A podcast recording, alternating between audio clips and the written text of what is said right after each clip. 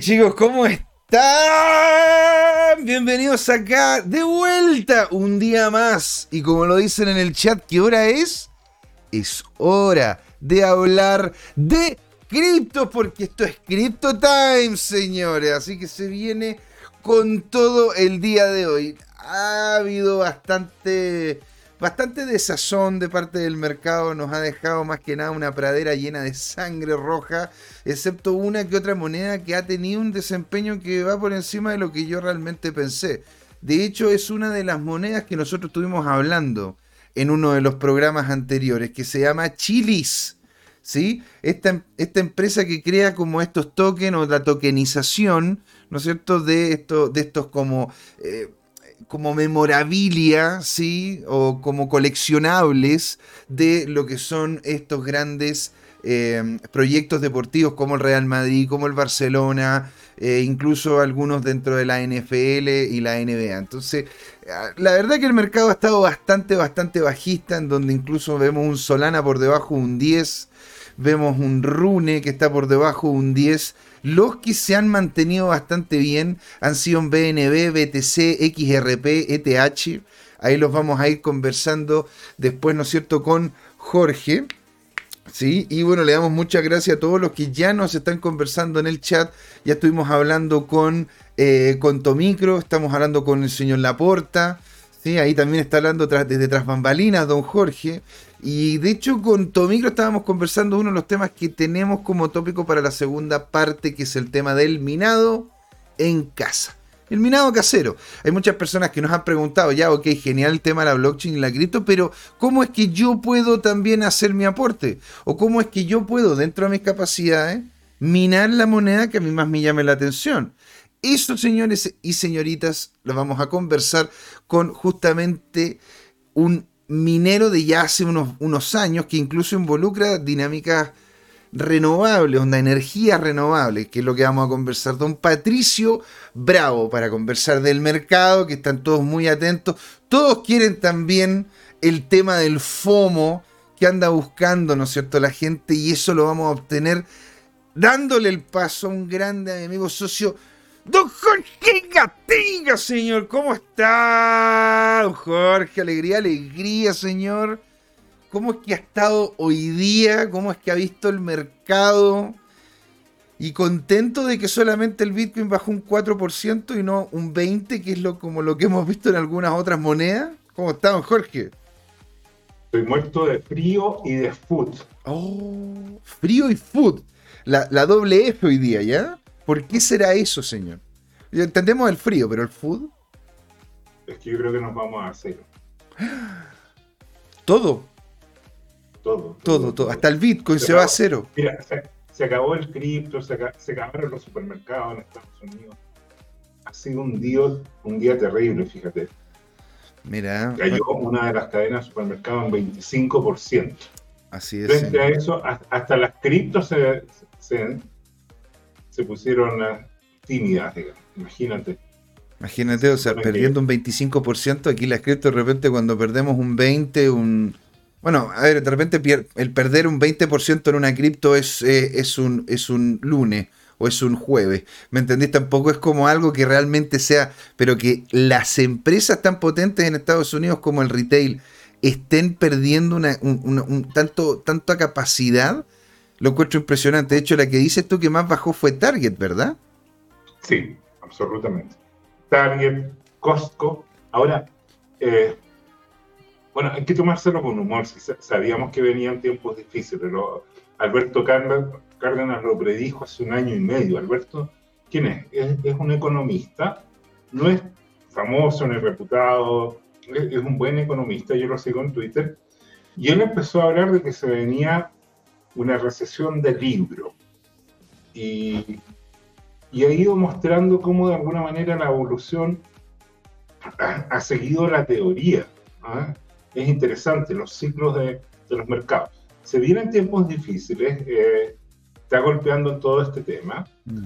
Y, bueno, en mi caso, lo, lo, que yo apuesto sinceramente es que el, el Bitcoin puede caer ya no mucho más y sin embargo, cuando esto retome su ciclo ascendente, y eh, de alguna manera Bitcoin en primer lugar va a destacar, va a brillar. ¿ah? Esa, esa es mi percepción. Y asociado a eso, se suben al carro de la victoria una serie de cripto que son como las, las pelucitas que... ¿Ya? ¿Ya? Eso, esa es mi visión. Bueno, porque en realidad estas pelucitas están teniendo, bueno, claramente, claramente una rentabilidad un poco menor que la que tiene en este momento Bitcoin, pero incluso algunas que algunas, algunas que son más centralizadas están teniendo una buena, un buen desempeño. Mira, te voy a, voy a mostrarte, ¿no es cierto? Y así también de, de, paso a los chicos, a, los chicos que nos están, nos están hablando. Sí, acá. Que bueno, le, ojo, le mandamos un gran saludo al señor Laporta también que nos está conversando. Le mandamos ya el saludo a otro micro que ya nos contestó la, nos contestó cómo se llama la, la pregunta, si es que él había minado, y dice, yo nunca he minado. ¿Cómo está don Jorge Gatica? Dice, muerto de foot, dice Jorge. Oye, pero qué curioso, estaba chequeando acá en mi celular y sale muerto de asterisco, asterisco, asterisco. Y yo lo que puse es FUD. O sea, no sé si pensó que, eso era un, grabatito. Y, puede ser, ¿eh? puede ser. Es que bueno, es que a estas alturas con el mercado que tenemos, ya decir food es como más que nada, es como más que nada, ¿cómo se llama? Un tema ¿Cómo poderlo decir, güey? Es como, es como grabatero. Es como, es como que hace un garabato, no vaya a decir, mejor, mejor que te callado, güey. Es, es como poner el dedo en la llaga. Exactamente, pues señor. Entonces, bueno, ahora aquí, mira lo que tenemos. Tenemos un BNB que de hecho está en, está, bueno, está más, está, bajó de los 300 dólares, pero no baja más allá de un 4% en las últimas 24 horas. Muy en la línea del Bitcoin. Y bueno, y, los que le siguen, ¿no es cierto? Porque los ordené en mayores pérdidas. Los ordené en mayores pérdidas. Tenemos XRP perdiendo relativamente poco, un 5%. Y, un, e, y el Ether perdiendo cerca de un 6%. Ya el Bitcoin está por debajo de los 30.000 hace su rato ya. Y de hecho está cada vez como golpeando tengo yo esta línea, sí, que es como una, línea, una línea de nivel muy importante. Las, las rojas son como las que podríamos decir Fibonacci a, mediano plazo. Estas son de largo plazo, entonces estas pueden terminar afectando. Mira, si de hecho nos, tomamos otro, otro, otro rango de tiempo, ahí, ahí te das cuenta que estas amarillas, que estas amarillas, ¿no es cierto? Bueno, para acá abajo, para allá abajo sigue el precio y todo. Aquí está como el concentrado, digámoslo así voy a agrandarle un pelín más para que se alcance a ver. Y aquí es donde están estos niveles importantes, ¿verdad? Después de esa subida, cuando, cuando llegó a los 40.000 y su baja correspondiente en, una de esas, en una de esas em, reversiones que tuvo el mercado, que fue por ahí por el 2021, llegó hasta alrededor de esta línea de los eh, de, alrededor de los 29.000, 28, 28.700, 28.500 y estamos viendo de que con este rebote está llegando a estos mismos niveles por lo que podríamos, podríamos tener una, una, vuelta de precio hasta los 3.000, hasta casi los 31.000 e incluso llegar a los 32.000 si es que esto fuera hacia arriba. Pero si que llegase a, a, irse hacia abajo, podría llegar fácilmente en este momento hasta los 26.300 o incluso cerca de los 21.000, cerca de los 22.000 cerrados, por lo decir, por, por alrededor. ¿Tú cómo, cómo verías este precio? ¿Tú verías que realmente terminaríamos rozando los 26, que llegaríamos a los, a los 22 mil o hay suficientes compras ahí pendientes? Sinceramente yo estoy alineado con un analista que dijo ya abreviemos y capitulemos hasta los 22 mil, limpiemos este tema y partamos de nuevo. Y eso es interesante porque, porque recuerda tú que eh, eh, el asunto de fondo es que en 23.700 más o menos, Mm. Ah, hay un gap que, que, fueron órdenes de, de, compra que no fueron llenados. Y, y, de alguna manera esos son atractores. Nosotros publicamos entre ayer y hoy en arroba tu time un hilo re interesante que explica cuál es la lógica que hace que el mercado después vaya a llenar eso. No es que siempre tiene que ir a llenarlo, porque obviamente son gaps que quedaron de hace cuatro años, no, no, e, eso ya es histórico, digamos pero es distinto de si pasó hace dos días o dos semanas, o incluso dos meses. Entonces, desde ese punto de vista, hay dos fenómenos pendientes. Uno es el de la capitulación, que todos los que ya manitos de, débiles y, que están eh, apalancados y todo lo demás, simplemente no puedan resistir más, liquiden sus posiciones y hagan sus pérdidas. Y, mm. y liberen de alguna manera este tema. Porque lo notable son dos cosas, fíjate.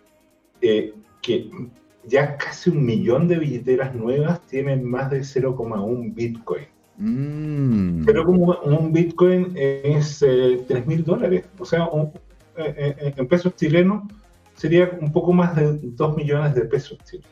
Entonces, está habiendo una adopción cada vez mayor.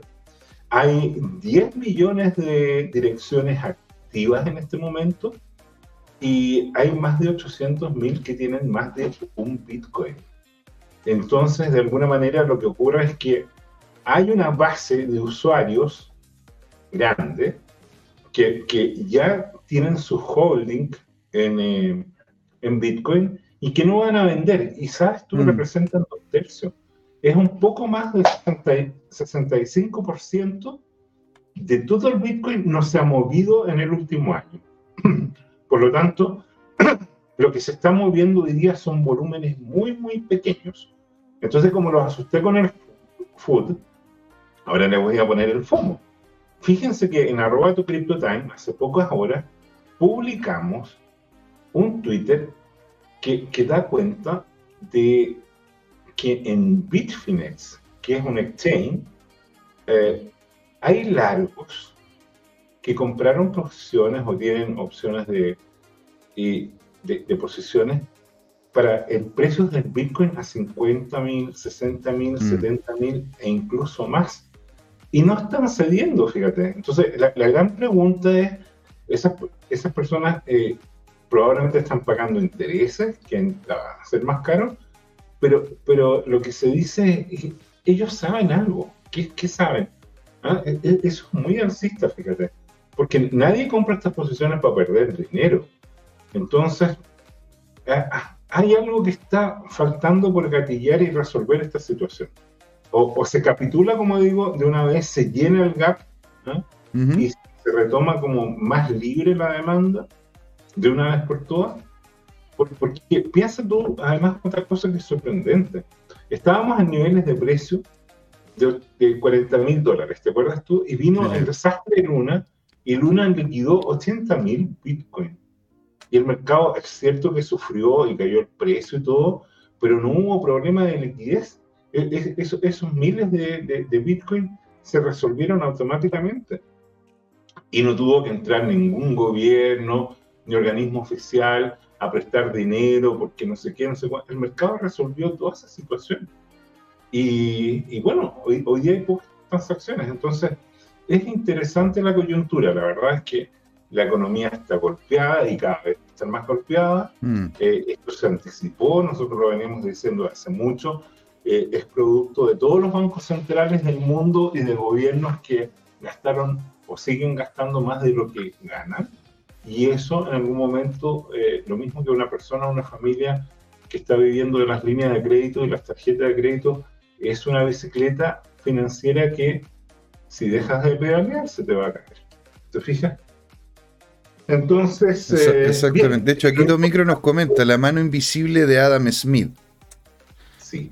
Eh, exactamente. Y llegó acá también Alexis Lavado, que le mandamos un gran, gran, gran saludo. Genial tenerte acá con nosotros, ahí que estemos conversando, echando la talla y estábamos hablando aquí del mercado lo vamos a conocer en el Bitcoin Pizza Day. ¿ah? Oh my God, ¿verdad, pues señor? Oye, inscríbanse, quedan pocos, quedan pocos cupos. ¿ah? o eh, sea, de hecho, hay, hay, hay varios que, o sea, esos cupos, esos cupos que están ahí son para poder comprar las pizzas, ¿sí? Son 30 pizzas completamente gratis, y de, pero que ustedes puedan participar, de que ustedes puedan ir, que es también lo que le, le, comentaba a todos los que me han preguntado, ¿Qué pasa con ese tema del valor que están saliendo ahí? Eso es que los primeros 30 personas van a tener acceso a dos pedazos de pizza libre de polvo y paja. Y pueden entrar, disfrutar y todo lo que ustedes quieran. Lo mismo puede hacer todo. Si usted quiere, ¿no es cierto?, comprar después, una vez que ya se han acabado estas primeras gratuitas que estamos, que estamos ofreciendo, ahí hay un costo bastante menor a la calidad de pizza que se va a ofrecer, y hay, pero en realidad el espacio es abierto, usted puede ir, disfrutar, participar. ¿Dónde estamos haciendo este evento, Jorge? Eh, en el Palacio Alcázar. Alcázar. Pero solamente con, con KSSR. Lo importante es la dirección. Esto muy cerca de eh, Euro, esquina el Bosque Norte, en, el otro extremo de Euro, casi esquina con Encomendero, Euro 2738. Las Condes, Santiago, Chile. Maravilloso. esperamos. Vamos a tener cracks que están viajando desde el sur del país, nada menos que la región de los ríos y de los lagos, donde yo nací. ¿ah? Así que claro, con todo a aprender, a conversar, a, compartir eh, todo este fascinante mundo de la industria cripto. ¿ah? ¿Y dónde hay que inscribirse? Bueno, hay que, hay, hay que meterse, ¿no es cierto? Más que inscribirse, el pago como es, ¿no es cierto? En el lugar, ustedes pueden llegar, ahí nos preguntan cuál es el, cuál es el link, que lo pueden ver también en nuestra página de Instagram, lo pueden ver en nuestra página de Facebook, lo pueden ver también en nuestra página oficial y en nuestros, eh, y en nuestros asociados, que sería la ONG Bitcoin Chile y Welten FinTech. Así que ahí pueden, pueden, pueden hacerlo. Ahora lo importante, chicos, que si quieren ir, que, va, o sea, que vayan, que vayan con la gente que quieran ustedes. Y claro, camisita, es en serio que va al evento, que vamos a juntarnos, lo vamos a pasar bien. Queremos conocerlos a ustedes, queremos saber cuáles son las cosas que podemos mejorar. Queremos comer pizza, hablar de Bitcoin y pasarlo genial. Ahí está la dirección. Jorge. Y también en HCRIP está y quedan pocos cupos, cupos limitados de una clase de Bitcoin gratis. Y, parece que además están regalando algo de dinero en Bitcoin. ¿ah? Yo no sé si queda espacio. Yo la vez me, me matriculé, pagué lo que correspondía a la matrícula, hice para repasar mis conocimientos. ¿ah? Y, y, también abrí una, una, una wallet electrónica y, y, me llegaron ahí mis, mis satoshi. ¿ah? Y bueno, pero, pero bueno, en, definitiva, todo ese tipo de experiencias, Jorge, todo ese tipo de cosas, las vamos a compartir y vamos a hablarlas en este, en, este, en este día. Vamos a estar nosotros ahí, vamos a estar compartiendo, conversando con todos ustedes, resolviendo las dudas. Anímense, vayan este domingo 22 a las 16 horas. Celebremos de que Bitcoin está acá, está con nosotros, está vivo y lo estamos moviendo y se está volviendo un activo importantísimo, señor. Y volvemos al mercado. Ah, uh, Muy bien. de hecho se me, se me cambió ahora. No, voy a volver a mostrar, ¿no es cierto? El, el eh, voy, a, voy a mostrar de nuevo acá la pestaña de el Trading View para seguir hablando de este tema del mercado. Porque claro, aquí estamos viendo de que el Bitcoin, de hecho, Jorge, está rebotando en esta parte de abajo, en esta línea que, que no deja de ser muy importante. ¿eh? Y está rebotando entre este nivel, que son los 30 los 30.900 aproximadamente, y lo, el, nivel de abajo, que son cerca de los, cerca de los 29.000 casi llegando a los 28.000, podríamos decir. Podría romper este, este, este nivel y terminar llegando fácilmente a los 26 e incluso un poco más abajo. Ahora, aquí dejé anotado con esta línea, esta línea verde estas órdenes de compra que no se habían llenado en la, en la, en, la última gran eh, la última gran baja cosa que podría ser de que termine pasando los 26 para abajo, rebote en los 23, entre los 23 y medio, los 24, y se tire de nuevo para arriba. ¿sí? Pues eh, es, un, eh, es como se llama, es una de las opciones. Eh, Camisita nos dice, ¿y puedo, y puedo ir y compartir sin inscribirme? Claramente, claro que lo puedes hacer. Bienvenida, que no, ¿cómo, cómo no? Jaja, súper perdida. No, no te preocupes, genial. Yo ya, yo ya tengo agendado el domingo. Oh, bueno, estamos viendo otros eventos a futuro. Una vez que los tengamos ordenados, que tengamos fecha, que tengamos día, temática y todo el resto de cosas, ahí les vamos a comunicar y vamos a tener más de alguna opción de podernos juntar. Kurt70 nos dice, hola, hola Marx, ¿podrías por favor explicar todos los términos para holder de Luna, post-attack Luna holder, 10% staking derivative? Ah, parece ser de que esto es simplemente ese punto en particular, por favor. No sé quién es Marx. No. Lo que me estás diciendo tú es que quieres que explique yo los términos para los holders de Luna. Post-Attack Luna Holder, 10% staking, derivative, ya perfecto, el 85 eh, over 2 years. ah, ahora entiendo la pregunta. Ok. Kurt nos está preguntando si es que es bueno invertir con las nuevas dinámicas que está proponiendo la, lo está proponiendo Luna después de esta gran caída. Perdón, no eh, recuerdo tu eh, nombre. Ah, José, José y Jorge. Mucho gusto, Kurt. lo que pasa es lo siguiente, para situar el contexto. Eh, en WhatsApp, yo participo como Grucho Max, ¿ya? Max, como Grucho Max. Ah, soy yo, ¿ya? ok. Ok, es un toque de humor. Y en la comunidad de HCRIP, ¿ya? Y, y, y, en alguna otra, eh, publicó Mariano eh, que, que, le parecía bien lo de la comunidad de Luna, y, cómo estaban tratando de resucitar a ese ecosistema. Mm. Y yo publiqué un meme que me parece muy atingente, que es eh, que, que, está tratando muy bien a los que acababan de comprar Luna y pésimo a los que habían comprado Luna a los de siempre que le habían dado un castigo, ¿ya? Y eso está eh, descrito con todo detalle en una dirección que yo te voy a colocar para que por favor la copies. José Miguel. ¿ya? Déjame buscar ahora en, la comunidad Chicrip, ¿ya? Encantado. Y, te voy a mandar la, dirección. La dirección es en el, es el, es el Luna Go Forward Proposal, ¿ya? Y básicamente ellos proponen, y te lo estoy copiando ahora y pónganlo ahí, eh, este tema. ¿ya? Entonces, yo leí el proposal y me encontré en otro sitio de gente cripto un meme que, es el que está ahí, ¿ya? Y después siguieron comentando todo este tema en la comunidad Chiclip y yo copié exactamente esto, que es el token distribution, pero en vez de colocar a todos los stakeholders o participantes, simplemente pegué el pedacito que es donde hace referencia a este tema. Ahora, tú eres el experto en tokenomía y yo no. Ya, yo, este tema de los cripto para mí es eh, eh, realmente novedoso. Eh, entonces, te lo voy a copiar, José Miguel, para que, para que tú lo veas. De hecho, ya lo estamos viendo, Jorge. Mira, aquí yo coloqué, aquí, aquí coloqué, ¿no es cierto?, lo que es la propuesta. Ya está puesta, ¿no es cierto?, en el chat de el, del. En el, en el chat como tal. Y la verdad, debo admitir, Jorge, que no lo he revisado. No, no había visto yo esta propuesta como tal.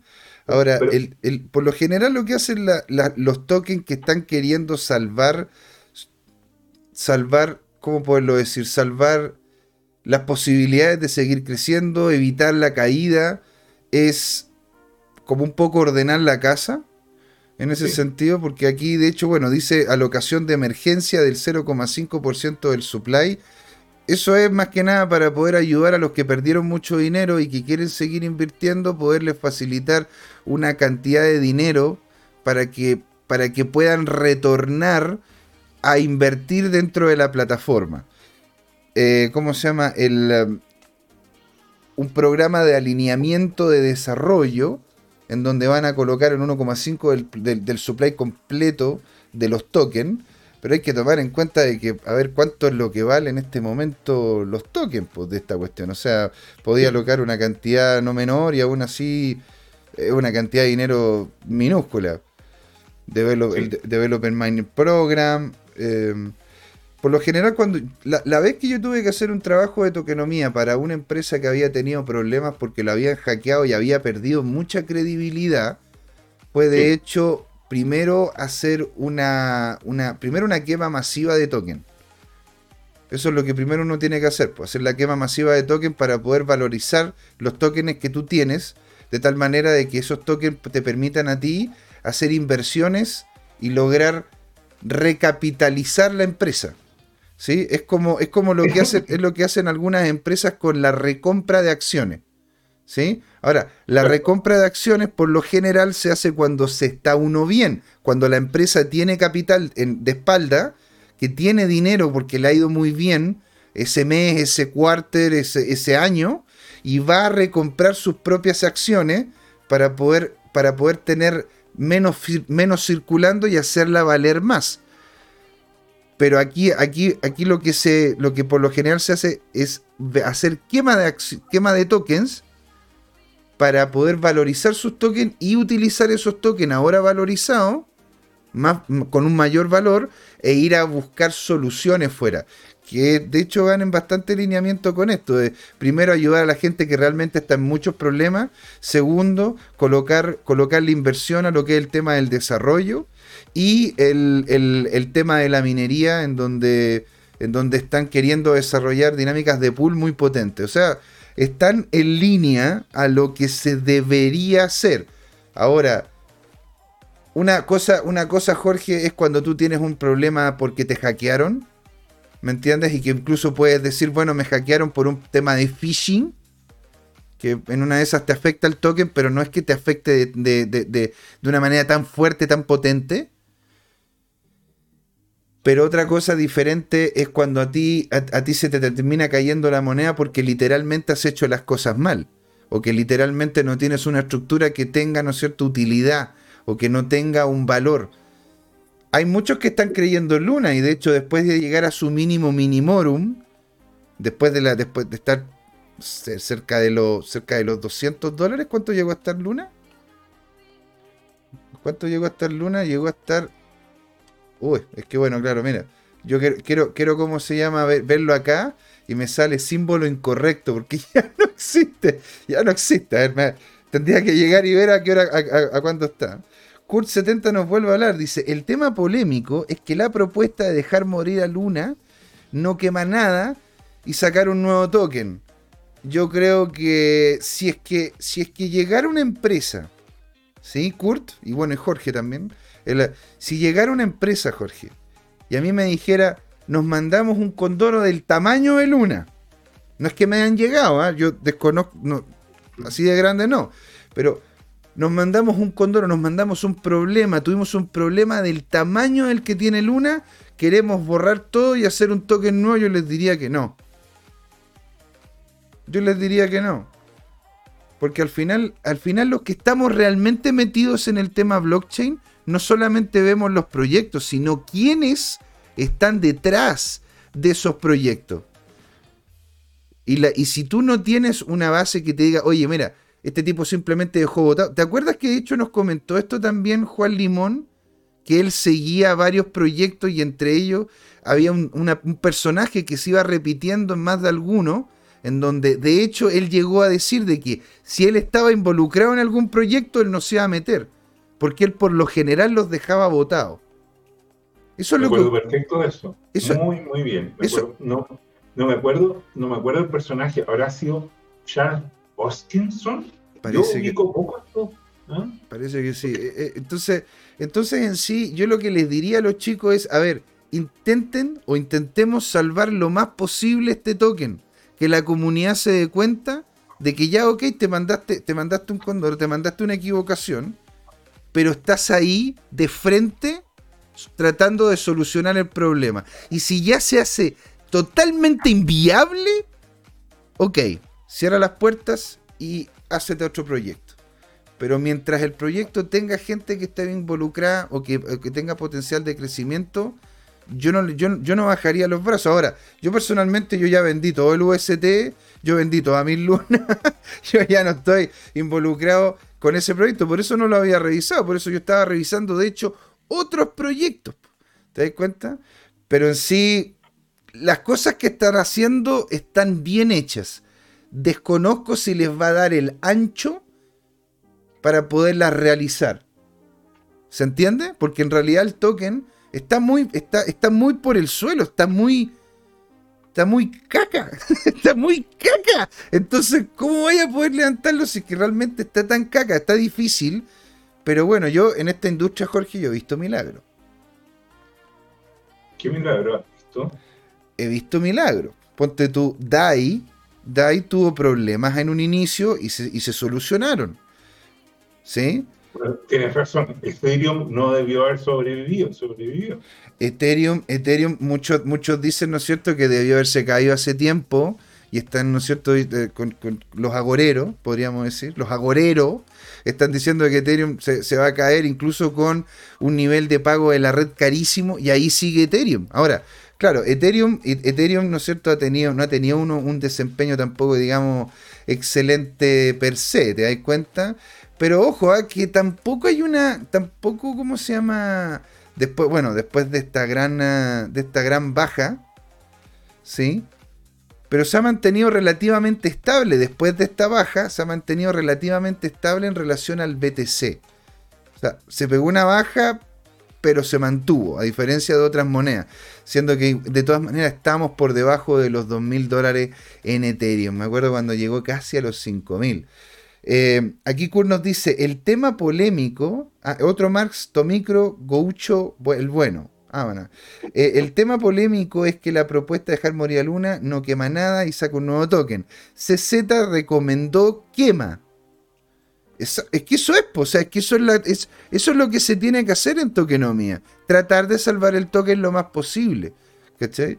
Eh, Gracias José, gracias José Jorge por su opinión. Si este mercado se, han visto milagros. A tu servicio, Kurt. Ah, Kurt dice, lo que ha sorprendido que Luna ha movido billones de dólares en volumen diario, a pesar de darla por muerta por algunos. Exactamente, o sea, lo que ocurre es que es un proyecto que tenía mucha utilidad y se estaba creando un ecosistema adentro no menor. Entonces, no es como que simplemente digamos vamos a cerrar un boliche de la esquina y nos vamos y nos vamos de parranda o vamos a cerrar el boliche y ahí vemos. Estamos hablando que era una empresa gigante. Llegó a comprar llegó a comprar billones de dólares en Bitcoin, Jorge, ¿no?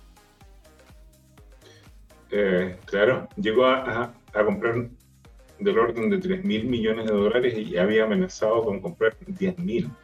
O sea, imagínate, pues Jorge. Entonces, yo estoy de acuerdo con Kurt que una de las cosas que se debería hacer es lo que dice CZ, que es el tema de la quema tratar de salvar lo más posible el token, aprender de esto que, de, esto que, de esto que pasó, revisar el código y mejorarlo. DAI se cayó y lo recuperaron. ¿Sí? MakerDAO se cayó y lo recuperaron. Solana ha estado, ha estado, pero a ver, ¿cuántas veces ha estado abajo Solana?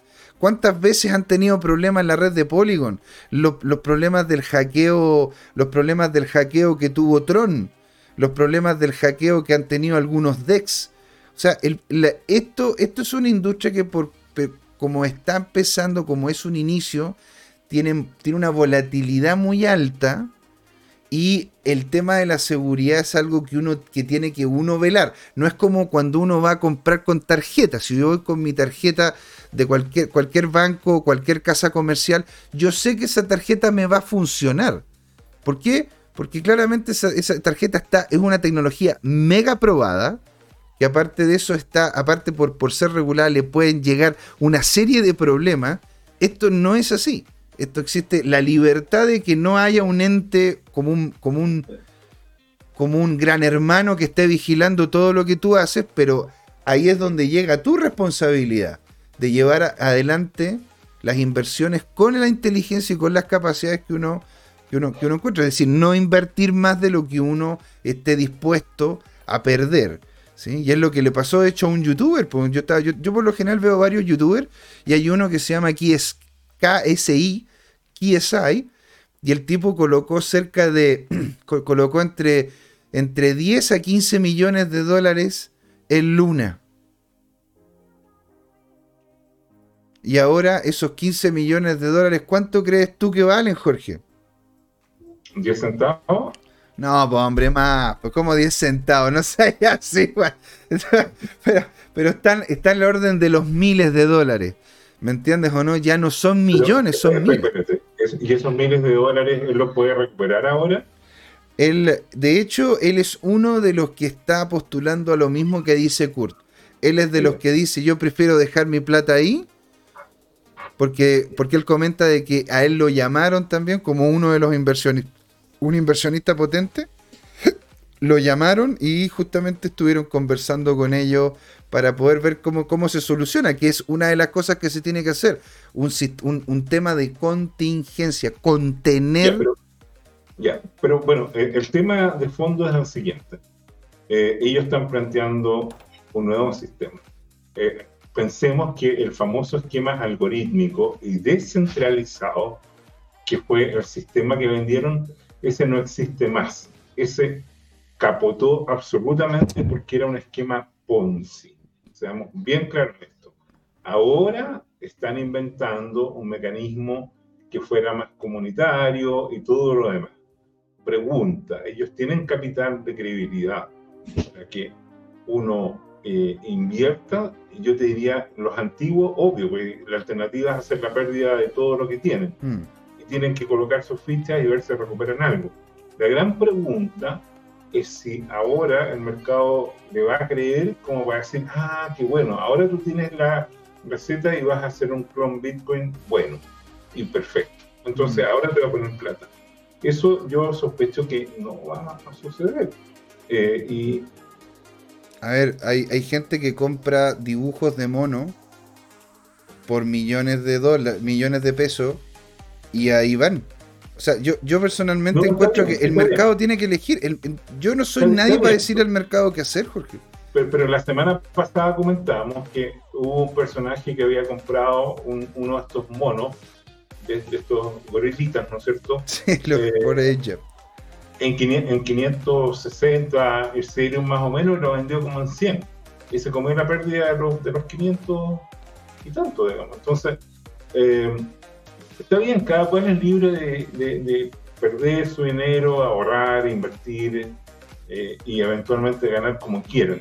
Pero, pero lo que yo insisto es que eh, por algo todas estas altcoins tienen la sospecha de ser shitcoin hasta que no demuestren lo necesario. Y yendo a lo importante, fíjate, yo, eh, yo siempre eh, tengo la duda, me siento como pisando huevos con, con Ethereum. Y fíjate que esta semana se publicó un Twitter de, de Vitalik compartiendo las contradicciones internas que tiene en, en este proyecto con, con los valores y con con eh, los principios que él tiene, fíjate. Y, y es, es, importante. Yo, yo siento que en algún momento Ethereum se va a pegar un condorito tipo luna. Yo, yo sé que puede demorar dos, tres, cinco años. Sé que ahora viene el merch y, y, sé que vienen probablemente, sospecho yo como varios analistas, que viene un alt season en que Bitcoin va a recuperar su, su tramo alcista y las alt season, las especulativas, van a crecer mucho más. Es obvio, porque eh, si, si, si, yo tenía una, una altcoin a 100 y Bitcoin a 100 y Bitcoin cae 40% y la otra cae 50%, pensemos que para recuperar el nivel anterior, esta, esta altcoin que cayó, se cayó un 50%, después tiene que, para remontar al mismo nivel, tiene que crecer un 200%. ¿Te fijas? Entonces, eh, el tema de fondo, ¿no es cierto?, es, es, es, qué, es lo que va a, primar y, y, el, y, yo sospecho que, este, invierno cripto va a tener la gracia que va a limpiar mucha, mucha mugre que está ahí dando vueltas. ¿ah? Eh, y, y que bien que, que sobrevivan los proyectos eh, potentes. Ojalá por tu bien, porque tú has hablado que, que, le crees mucho a BitChain. Vamos a ver si BitChain es una altcoin que en uno o dos años más tiene una capitalización importante y lo más importante es que, se esté usando en la cadena logística, ¿te fijas? Eh, bueno, o sea, es que sí, a ver, porque lo, que ocurre en sí es el tema de. A ver, e, es, entendible de que venga un alt season porque el Bitcoin está muy barato para lo que en definitiva está siendo utilizado.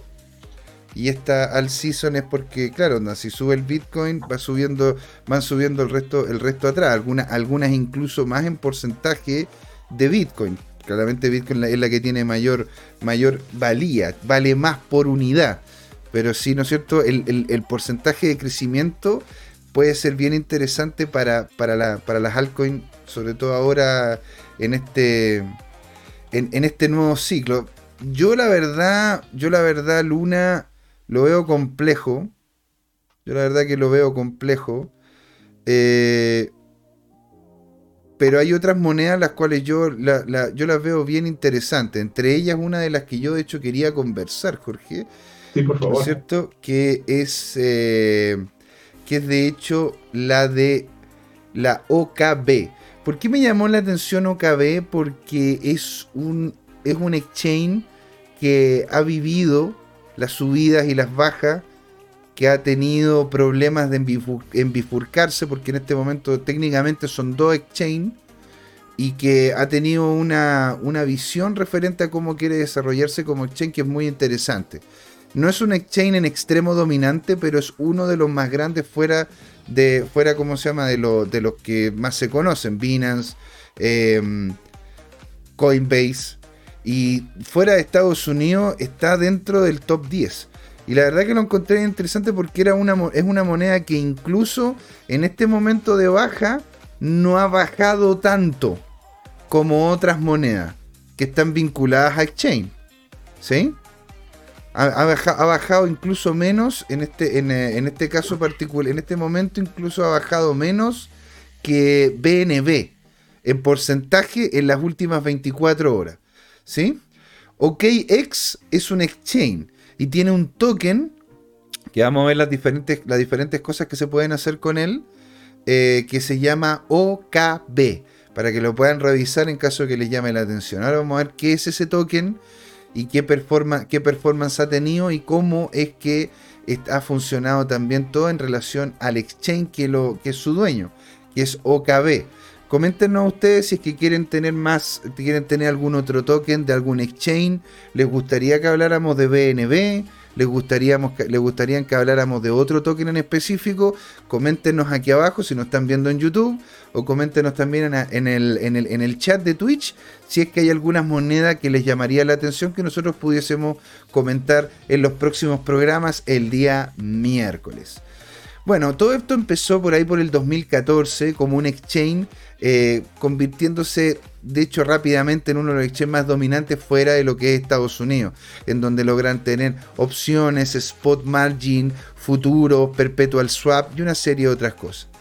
Jay, Hao, que es, que es el, del, el de lentes de acá arriba, de arriba a la derecha, este es el creador de la plataforma y el token, vinculado ya con la industria blockchain, incluso creando otras plataformas y juegos dentro de las blockchain, ¿sí?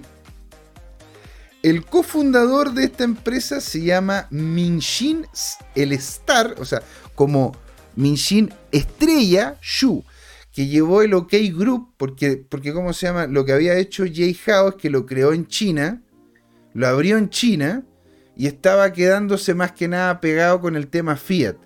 Fue justamente Xu el que llevó el grupo de forma internacional, creando como la branch internacional que se llamó OKX, que él, que él pasó a ser el CEO. Esto lo hizo en 2017, ¿sí?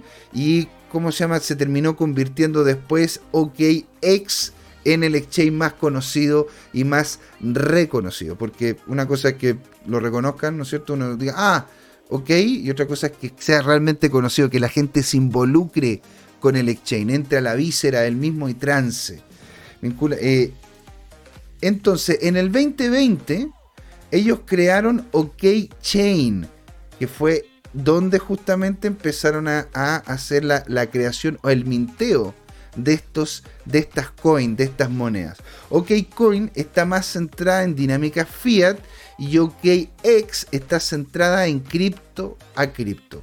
Son dos exchanges diferentes que, para tener eh, para poder tener uno entre comillas de forma nacional que ya después lo terminaron, le terminaron eh, dando problemas igual, ¿no es cierto?, los, chinos, por, lo, porque no querían más cripto allá, y tener otro de corte internacional. Es como, es como lo que hizo Binance, Jorge, con, eh, con el tema de poder tener como Binance Internacional, que es Binance.com, y después tener Binance US. ¿Me explico? Esto como para poder tener estas dos patas por separado, por separado. Incluso creando una plataforma con más servicio, como, como los de Stacking, con más de 20 millones de usuarios dentro de los top exchange a volumen transado.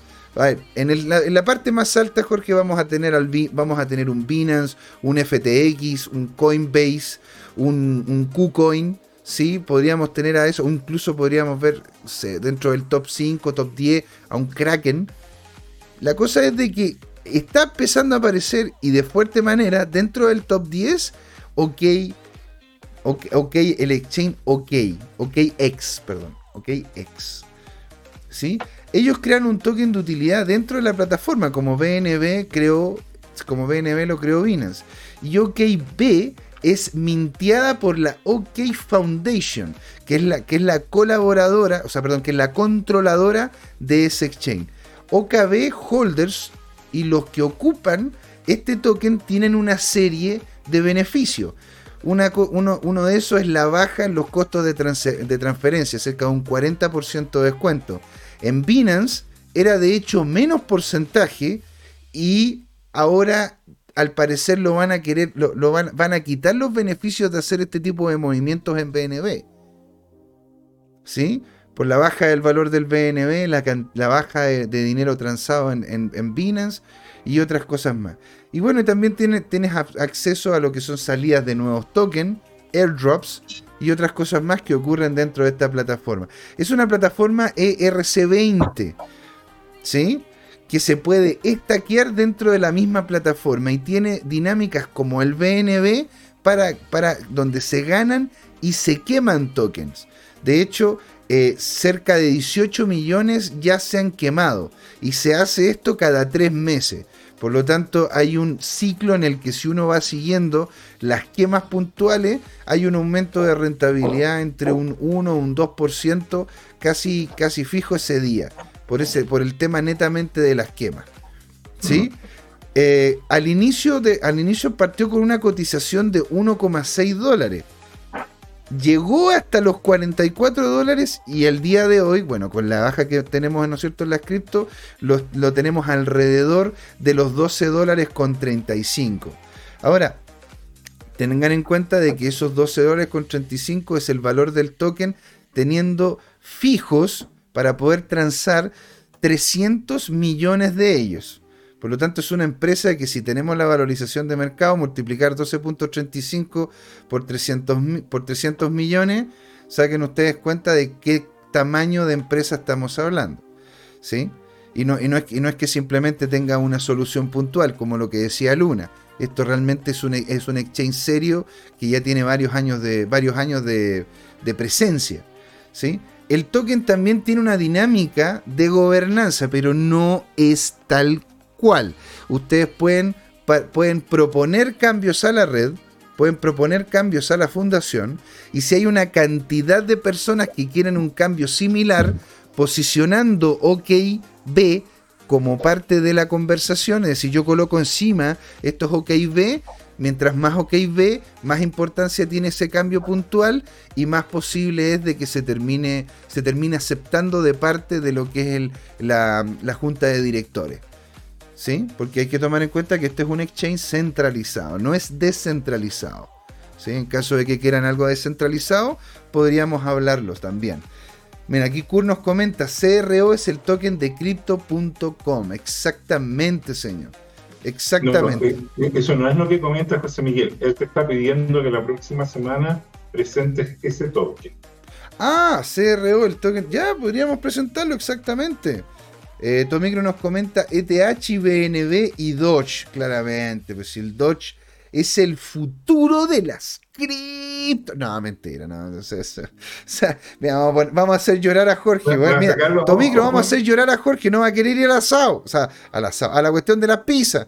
No va a querer ir al pizza day por tu culpa. ¿Y después qué vamos a hacer? ¿Ya? Bueno. Paciencia, señor, con estos Sí, no, no, no, paciencia, no saben lo que hacen. Ahí se caga la risa Tomicro. Y bueno, acá abajo también, acá abajo coloqué otro tipo de beneficios que tienes descuentos tienes ingresos pasivos que a través del stacking tienen salidas de los tokens y lo que, y lo que podría ser una, mm, el entrar a la posibilidad de generar una comunidad y soluciones dentro de la plataforma. Esto yo lo encontré bien interesante, ¿ah? porque aquí está la dinámica de quema que han, tenido el... Eh, ¿Cómo se llama? Los, los OKB, que lo saqué exactamente de lo que es la, es la, página, es la página de ellos. Entonces, acá se ve claramente cuál ha sido la regularidad de quema de forma consistente. Y estamos hablando de que se queman en órdenes de millones de tokens de OKB. Y ellos, estos, estos tokens no se, vuelven, no se vuelven a, no, es que se vuelvan a crear, sino que se tienen que mintear a través de la utilización de la plataforma, en donde uno tiene que participar para ser validador. ¿sí? Si nos vamos aquí al tema de la tokenomía, aquí lo que vemos, ¿no es cierto?, es CoinGecko. Vemos de que, bueno, tenía una baja de cerca de un 4,5% en, en lo que ha sido las últimas 24 horas, con un estándar total supply de 300, de 300 millones de tokens y con un market cap por encima de, lo, de, de los 3 mil millones de dólares. ¿sí? Si vemos, este es, el, este es el máximo, este es el gráfico máximo que se tiene, el cual, porque a mí me llamó la atención? Porque, eh, porque hasta, hasta, hasta este momento, porque en realidad lo, había, lo había visualizado poder hacer, eh, poder hacer, ¿no es cierto?, este, la, la explicación de esta moneda como a esta altura, en donde se mantenía, ¿verdad?, como una línea base ascendente, una línea base ascendente, la cual, claro, ahora que estamos viviendo esta, esta, este, este, este, ¿cómo se llama? Esta baja importante cripto, cambió a una, a una un poco con, una, con un ángulo menor que el que teníamos anteriormente. Pero de todas maneras es un proyecto que hasta ahora la tokenomía es correcta. La verdad que la comunidad está implicada en esto y se están creando dinámicas interesantes en él. Javier Sarina nos comenta, yo quiero una pizza término medio, estilo José Miguel. Ah, Oye, José, Oye, José Miguel, pero explícame algo. La tokenomía de, de, de, este token y todo esto, ¿esto es un manejo centralizado? ¿Esto lo maneja el exchange? Este lo maneja, un mecanismo predefinido? Esto lo maneja el exchange, pero hay dinámicas que son automatizadas.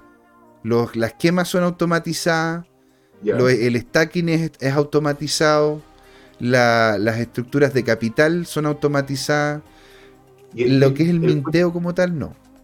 Ya, y el preminado, el preminado de esto, ¿quién es el dueño al final mayoritario? En, en, la cantidad de token, cerca, de, cerca del 35% es de la fundación OK, OK Foundation. El 35%. Pero fíjate que ellos tienen una dinámica muy interesante con, con, lo, con los nodos que ellos tienen. Porque los nodos no son todos de ellos. De hecho, en este momento una minoría son de ellos. Ellos como que hicieron un outsourcing de esto, de, lo, de, lo, que es la validación a empresas que incluso ofrecen hash. Pueden validar, ¿no es cierto?, a través de el protocolo que utilizan ellos y, y, de hecho van a conversar con algunos, algunos mineros importantes para poder tener esa capacidad de hash también. Ya, ok. Ahora, digo una cosa. Eh, y, eh, el minado de, esta moneda es proof of work o proof of stake. este es proof of stake, señor. Este es proof of stake, en donde uno llega a hacer posicionamiento y uno tiene una API, pero no es, no, no, esto no, esta plataforma no tiene una dinámica pegada al dólar o pegada a otras monedas.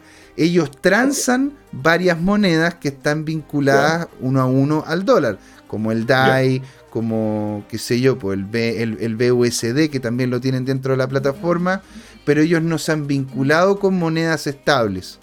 Ellos lo que tienen es una plataforma que cada vez está haciéndose más descentralizada y que de hecho a mediano plazo ellos quieren tenerla descentralizada.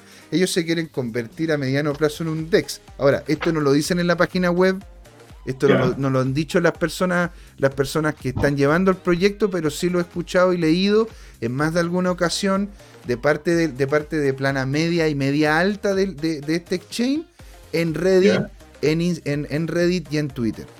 Como para que, para, para que justamente quede, que clarísimo este tema. ¿Sí? Y bueno, aquí nosotros podemos ver lo que es la plataforma que es la, que es la plataforma, que vemos que es un, que e, es un token de utilidad, en donde aquí de hecho sale justamente que el, el, tercer, no, el treceavo, así es. No, el décimo tercero. décimo tercero. El décimo tercer, la decimotercera quema que hubo, ¿no es cierto?, en este momento.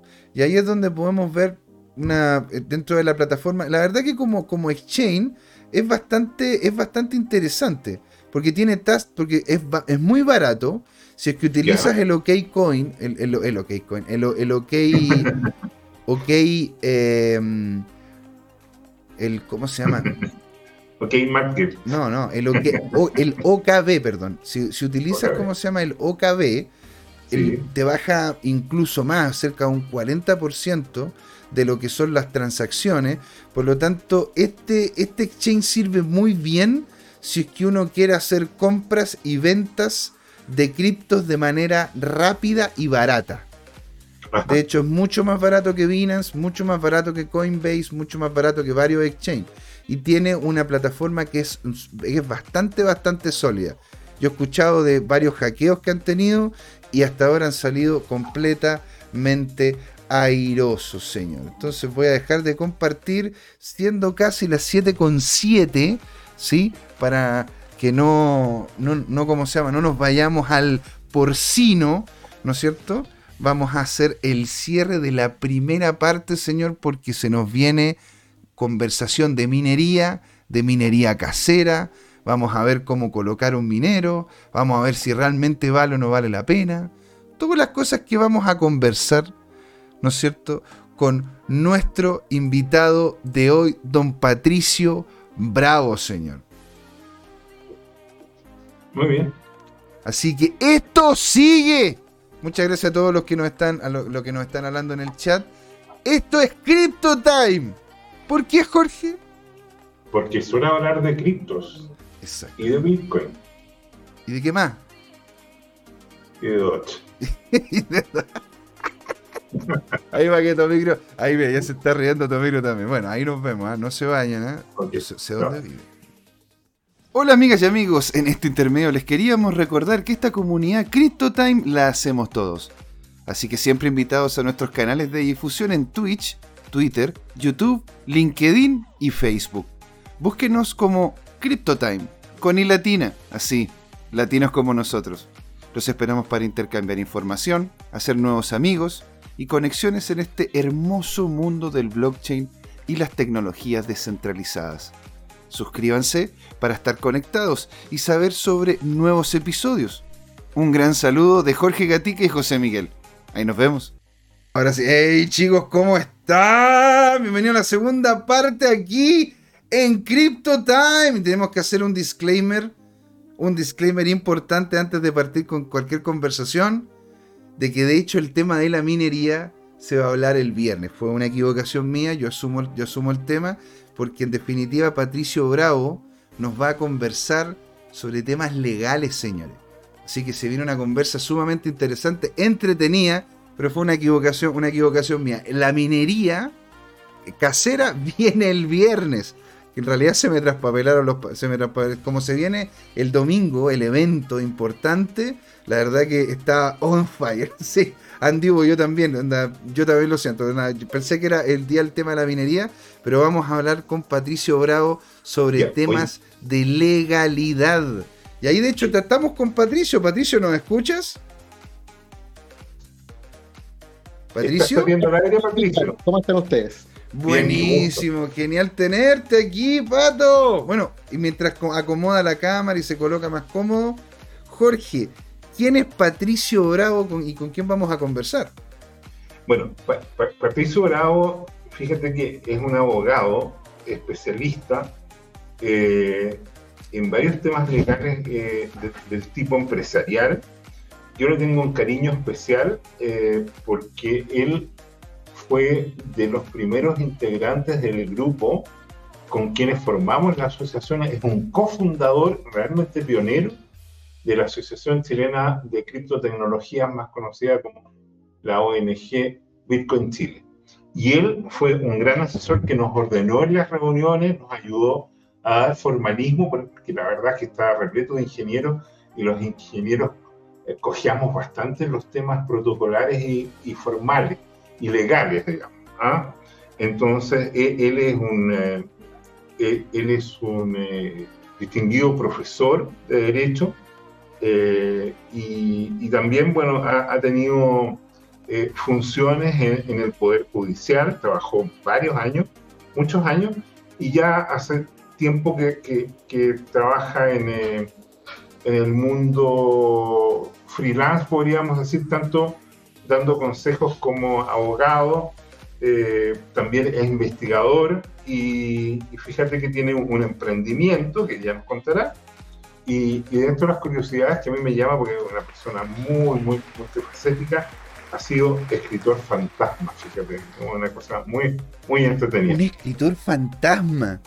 ¿Qué onda? Llega, llega, no sé, está, está escribiendo y empieza. Uh". no, hombre. Es cuando le hacen la pega a otra persona. Supongamos que, ah. que, tú quieres escribir tu biografía, pero que te da plata escribirla. Entonces contratas a un escritor fantasma que te entrevista, él redacta los textos y después tú simplemente vas y firmas el papelito, lo mandas a la editorial y dices, mira, escribí mi biografía. Maravilloso, maravilloso, señor don Patricio, bienvenido. Genial tenerte por acá. Hola, Patito. Hola, hola, ¿cómo están? Bueno, ahora estoy haciendo un, trabajo, bueno, no, tan fantasma, pero algo parecido.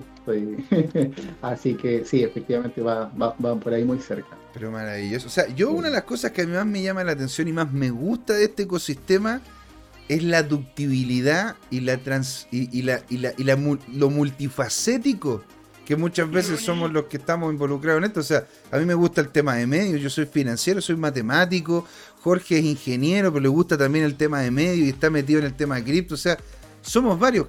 Entonces, ¿quién, no es cierto, o qué fue lo que a ti te desencadenó como abogado, como escritor, fantasma, ¿no es cierto? Que bien loco, el, el, el ánimo, el querer saber sobre este tema de la cripto. ¿Qué fue lo que a ti inició ese interés primario por esta tecnología? Bueno, hace muchos, muchos años eh, se me fue eh, la idea, se me, se me fue dando la idea de empezar a entender cómo funcionaba el tema de la economía. ¿ya? A, mí siempre me ha motivado mucho el entender el tema de las desigualdades en general en las sociedades y para mí el tema es muy central.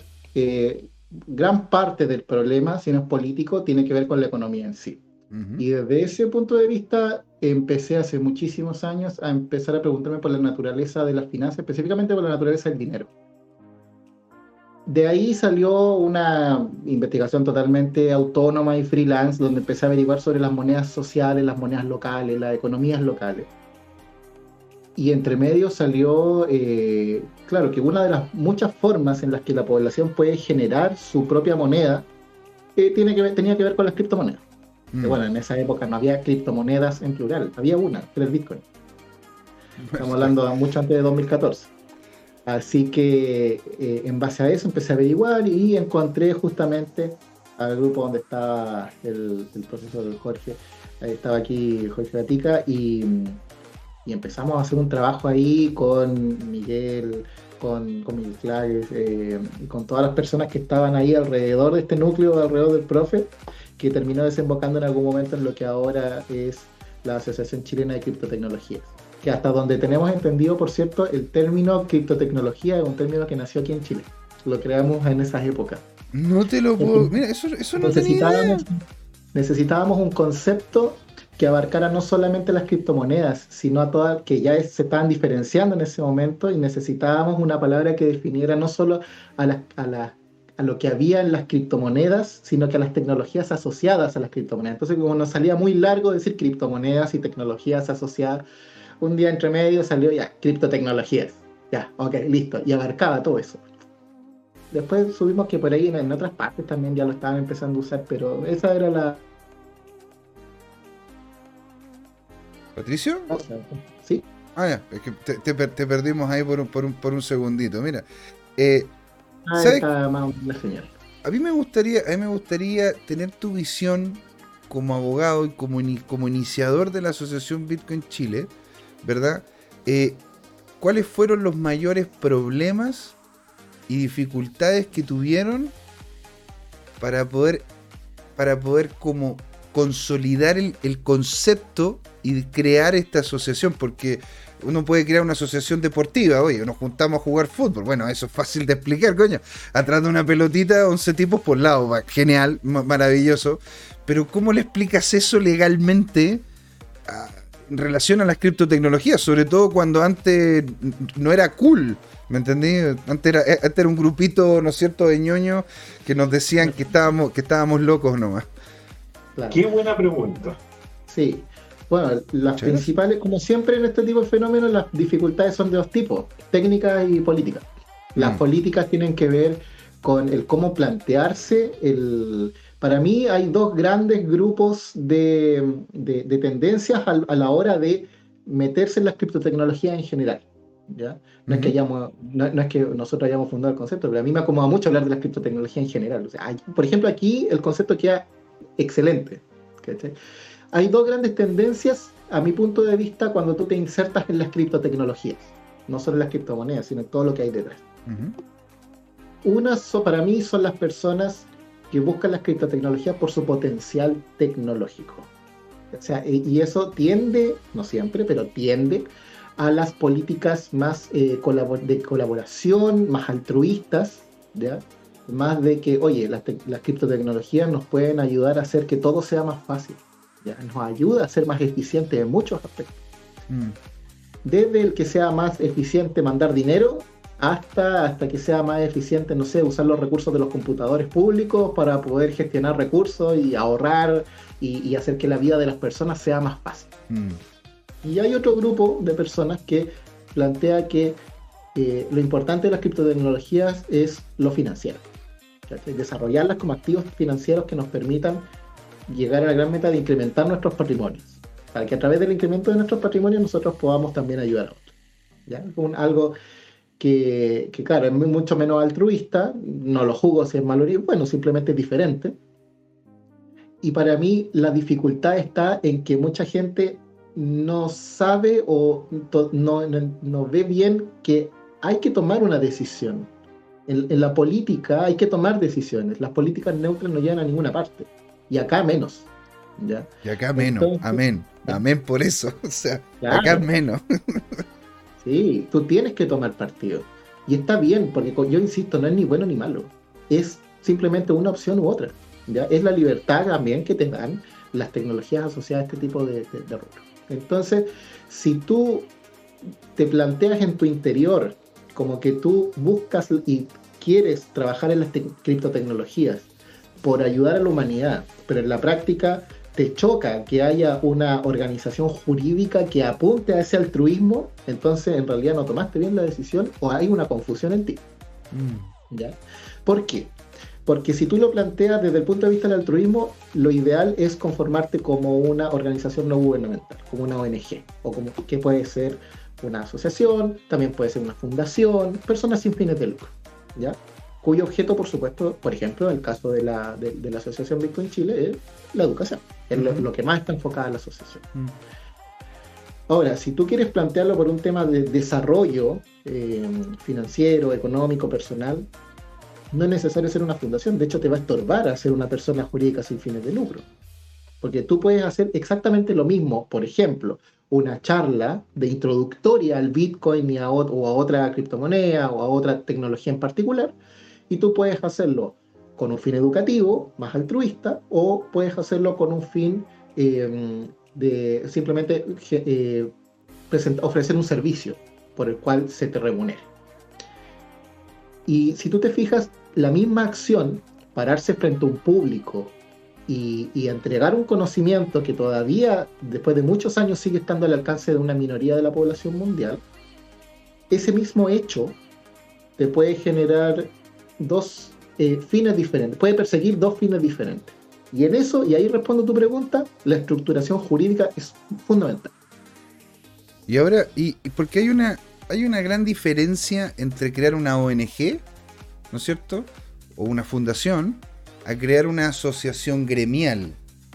Claro. ¿No es cierto? Ahora, hay empresas en Chile que, y hay empresas en varios lados dentro de Latinoamérica que ya están solventadas o que están desarrollando actividades cripto. Tú dices, ¿por qué? Tú dices, ¿es mejor inicialmente crear la ONG o vincular mejor empresas? ¿Es mejor enfocarse en una dinámica más de non-profit para este tipo de dinámicas en donde uno quiera juntar o hacer comunidad. Quisiéramos saber, esto, esto más que nada para si es que hay alguien, ¿no es cierto?, que nos esté escuchando y diga, oye, bueno, no está la asociación Bitcoin Bolivia. Estoy mintiendo, en una, en una de esas está, no la conozco, puede ser. Pero ¿cómo, cuál es, qué, es lo que sería mejor? ¿Es mejor una cosa tipo fundación?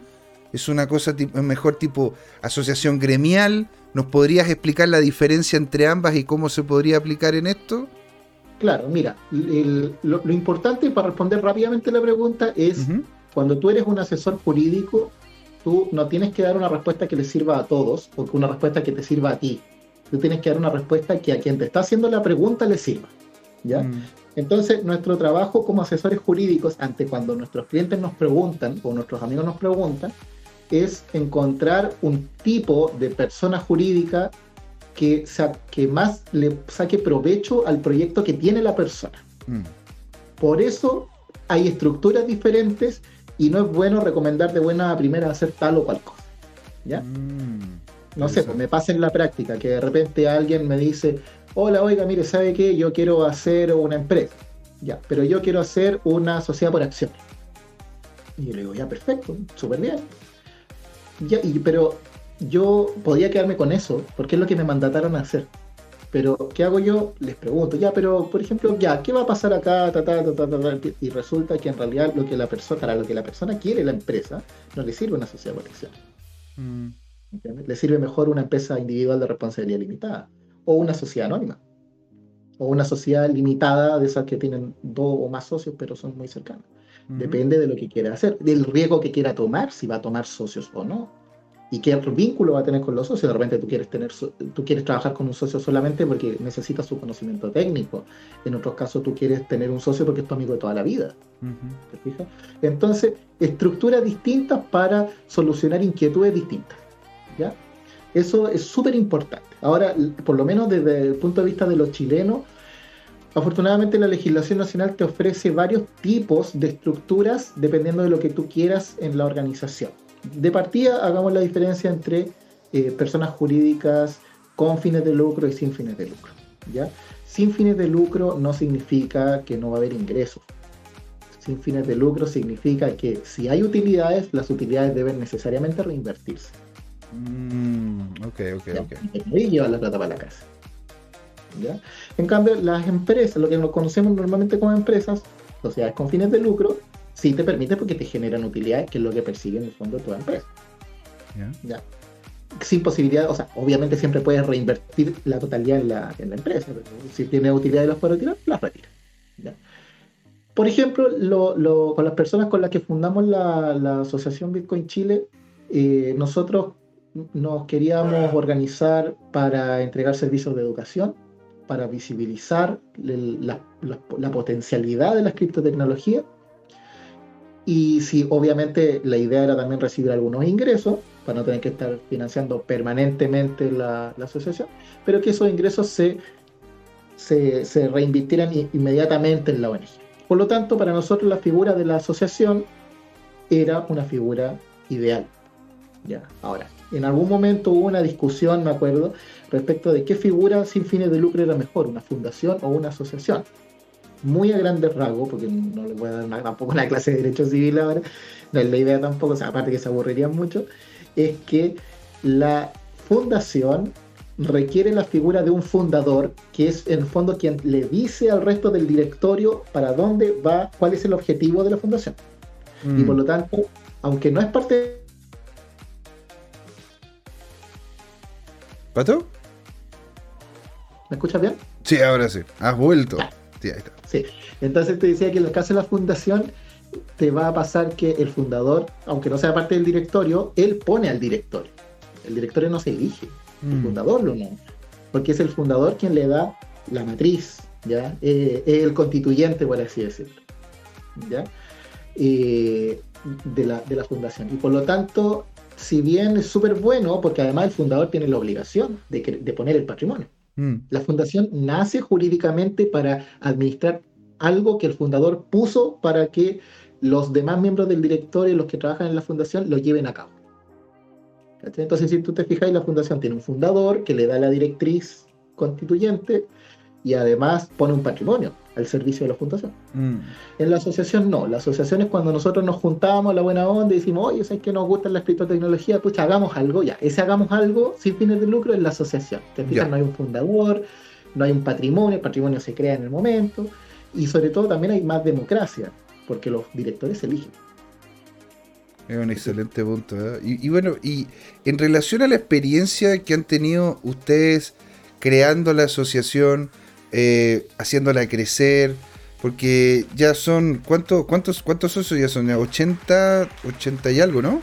Es por ahí, sí. Como Más o menos. 80 y algo. Mira, en materia, es súper importante antes de que me hagan la pregunta, que si bien yo soy parte de la, de la asociación hace mucho tiempo, también ha habido periodos en que yo no he participado activamente porque estaba haciendo otras actividades. De hecho, Ah, en el sí. último tiempo yo no he podido participar activamente de la, de la asociación porque he estado trabajando, eh, porque he estado trabajando en el, en el proceso constituyente. De hecho, ahora por eso no me podía conectar porque vengo recién saliendo de una reunión. Estamos Ah, en, uy, mira. Oye, gracias por tu servicio, hombre.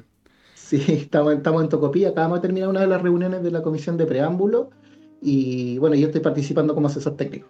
Buenísimo, señor, maravilla. Bueno, yo, yo aquí va con, la, con, con esta pregunta, así como haciendo el.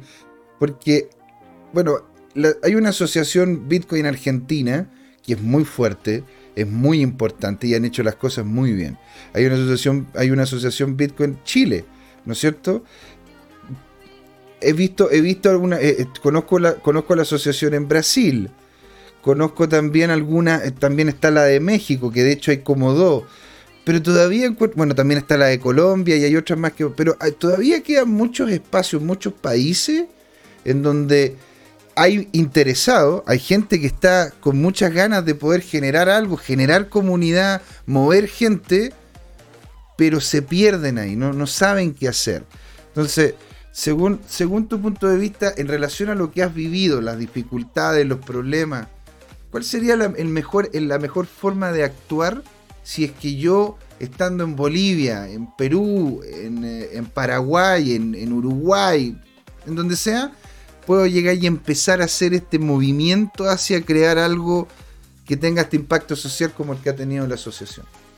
Mira, lo principal es que para mí, por lo menos, hay un punto de inflexión cuando tú pasas de, de que te guste algo en la teoría a practicarlo, ¿ya? Y si tú estás en el mundo de las criptotecnologías, entiendo que al menos de palabra, o al menos en tu interior, tú aceptas que la gobernanza, el impulso, la motivación de hacer cosas y sobre todo la organización entre personas puedes dejar de ser puede dejar de ser centralizada y pasar a ser descentralizada o derechamente distribuida. La asociación acá en Chile se formó a puro pulso en el sentido de que fue fueron la gana de juntarse y la gana de trabajar y traba- se junta y nos juntamos y se trabajó. ¿Bien? Y por lo tanto, siempre, bueno, aunque en teoría siempre tú vas a escuchar que te digan, no, pero cualquier cosa cuenta con nosotros, ahí está la mitad del apoyo y está la mitad del trabajo. Mm. Pero la otra mitad es cuando tú dices, ok, ¿sabes qué? Te voy a contactar, hagamos una reunión porque me interesa. Mm. ¿ya? En ese sentido, me parece que una de las mejores cosas que puede pasar con el, el mundo de las criptotecnologías es que te enseñan a, a hacer carne, a hacer material, la idea de que, oye, yo no dependo de un, no, no dependo de un nodo central para poder actuar. ¿Cachai? Puedo ser, eh, puedo ser un nodo más de la red por solo quererlo.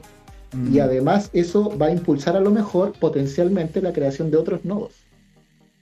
Nosotros hemos sabido, yo me acuerdo de haber sabido de que la asociación Bitcoin Chile ha sido como un punto de, no sé si inspiración, pero por lo menos de modelo de, para trabajar, para que otras asociaciones o grupos de personas en otras partes del país, por ejemplo, hayan empezado a juntarse y hablar. Mm. Pero nosotros nunca pensamos en ser un modelo para los demás. Nosotros lo que nos interesaba era reunirnos y poder empezar a explicar. Claro. Entonces, yo creo que para, responder bien la pregunta, lo que lo importante es tener la motivación de querer hacer las cosas. Y sobre todo, que si tú estás con la convicción de que el mundo puede ser descentralizado, descentralízate. Primero que todo. Oye, muy buena, muy buen punto. Jorge. Ah, que estás con el. Ah, pensé que no, no te había visto que está ahí en silencio. Sí, estaba en silencio escuchando. Eh, y recordando tantas cosas eh, eh, que, tuvimos que resolver en su momento. bueno, nos reuníamos habitualmente y todavía me acuerdo cuando tuvimos una reunión especial en una segunda aula y éramos poquitos y Patricio nos empezó a explicar exactamente lo que acaba de decir, ¿ya?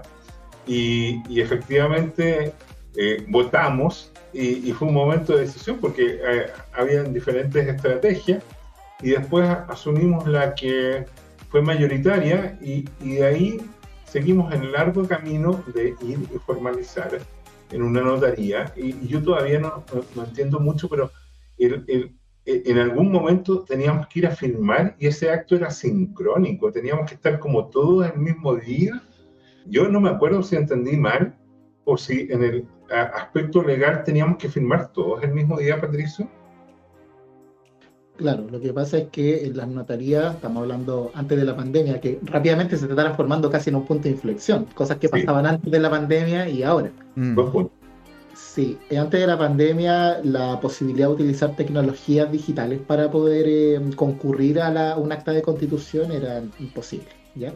La ley establece que si tú vas a constituir una persona jurídica tienes que, tienen que ir todos los participantes, todos los interesados a una reunión donde se levanta una, se hace la reunión, se determina esta asamblea espontánea, generar la persona jurídica y se hace inmediatamente la primera elección, se queda la primera acta, de lo, se levanta la primera acta y se convoca a una eh, asamblea para poder consolidar esto y ya darle vida. Me refiero a la, a la persona jurídica. Entonces, ¿cuándo pasa esta primera reunión en una notaría? Entonces, mm. el notario se remite a dar fe de que las personas que firman al pie del acta se reunieron, cumplieron con los requisitos legales, determinaron formar la persona jurídica, en este caso la asociación, y determinaron una directiva provisoria hasta que se hiciera una asamblea ordinaria.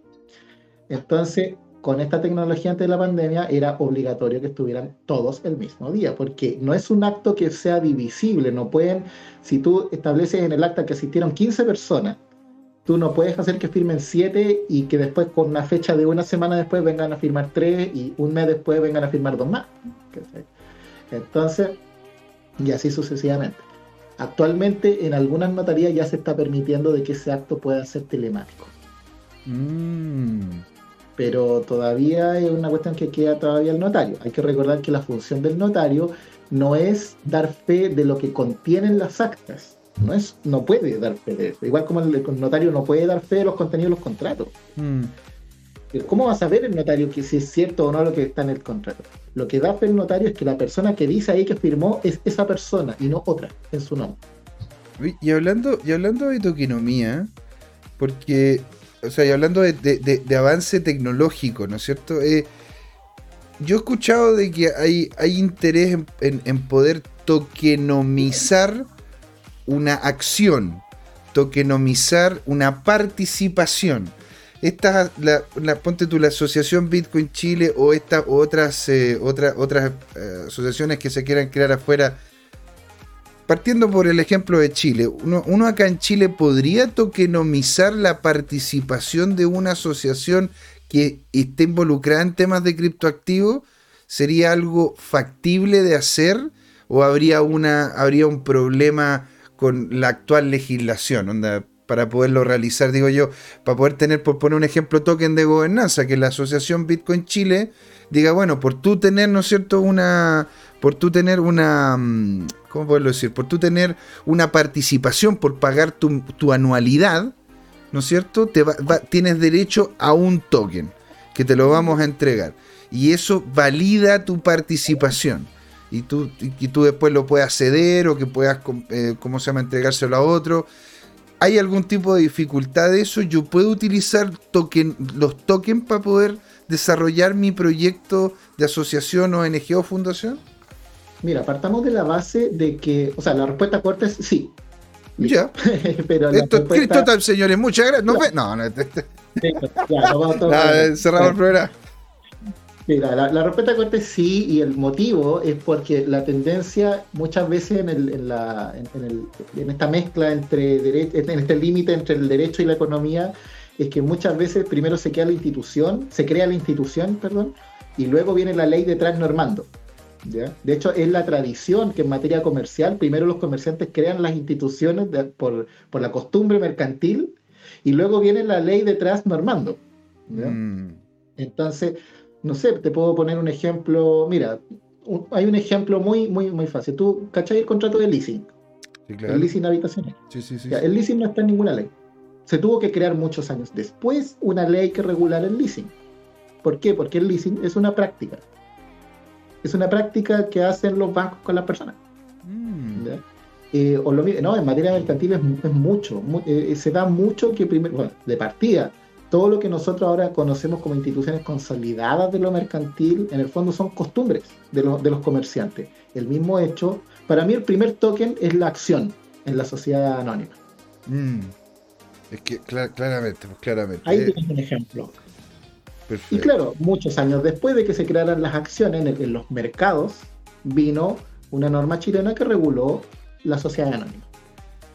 Mira, bueno, y, esto, y van a haber cambios de este tipo, bueno, dado que estás involucrado con el tema de la constituyente sin, ojo, sin, sin que tengas que entregar información sensible aquí, pero, pero más que nada saber, ¿se ha ido empujando en la constituyente alguna conversación referente al tema de, de token, de Bitcoin, de moneda, de, Mira, pasaron, pasaron varias cosas. La primera es que, bueno, la asociación tuvo el, honor y el privilegio de presentar una propuesta a la convención en algún momento, que se trabajó con un convencional constituyente. Eh, y lo bueno es que, mira, la convención constitucional mucha, pasó casi todo el tiempo, más que muchas veces, que nunca hubo proyectos individuales que pasaron hasta el final, hasta el borrador final siempre hubo inteligencias colectivas. El proyecto de nueva constitución es un proyecto que es producto de inteligencias colectivas. No hay nadie que pueda decir esa coma es mía. ¿Ya? Pero se pasó por muchas etapas. Por tanto, no solamente la norma, la propuesta de norma que presentó la Asociación Bitcoin Chile, sino que muchas normas relacionadas con tecnologías terminaron en el borrador final siendo un entramado de propuestas que se fueron superponiendo hasta consolidarse en artículos completos.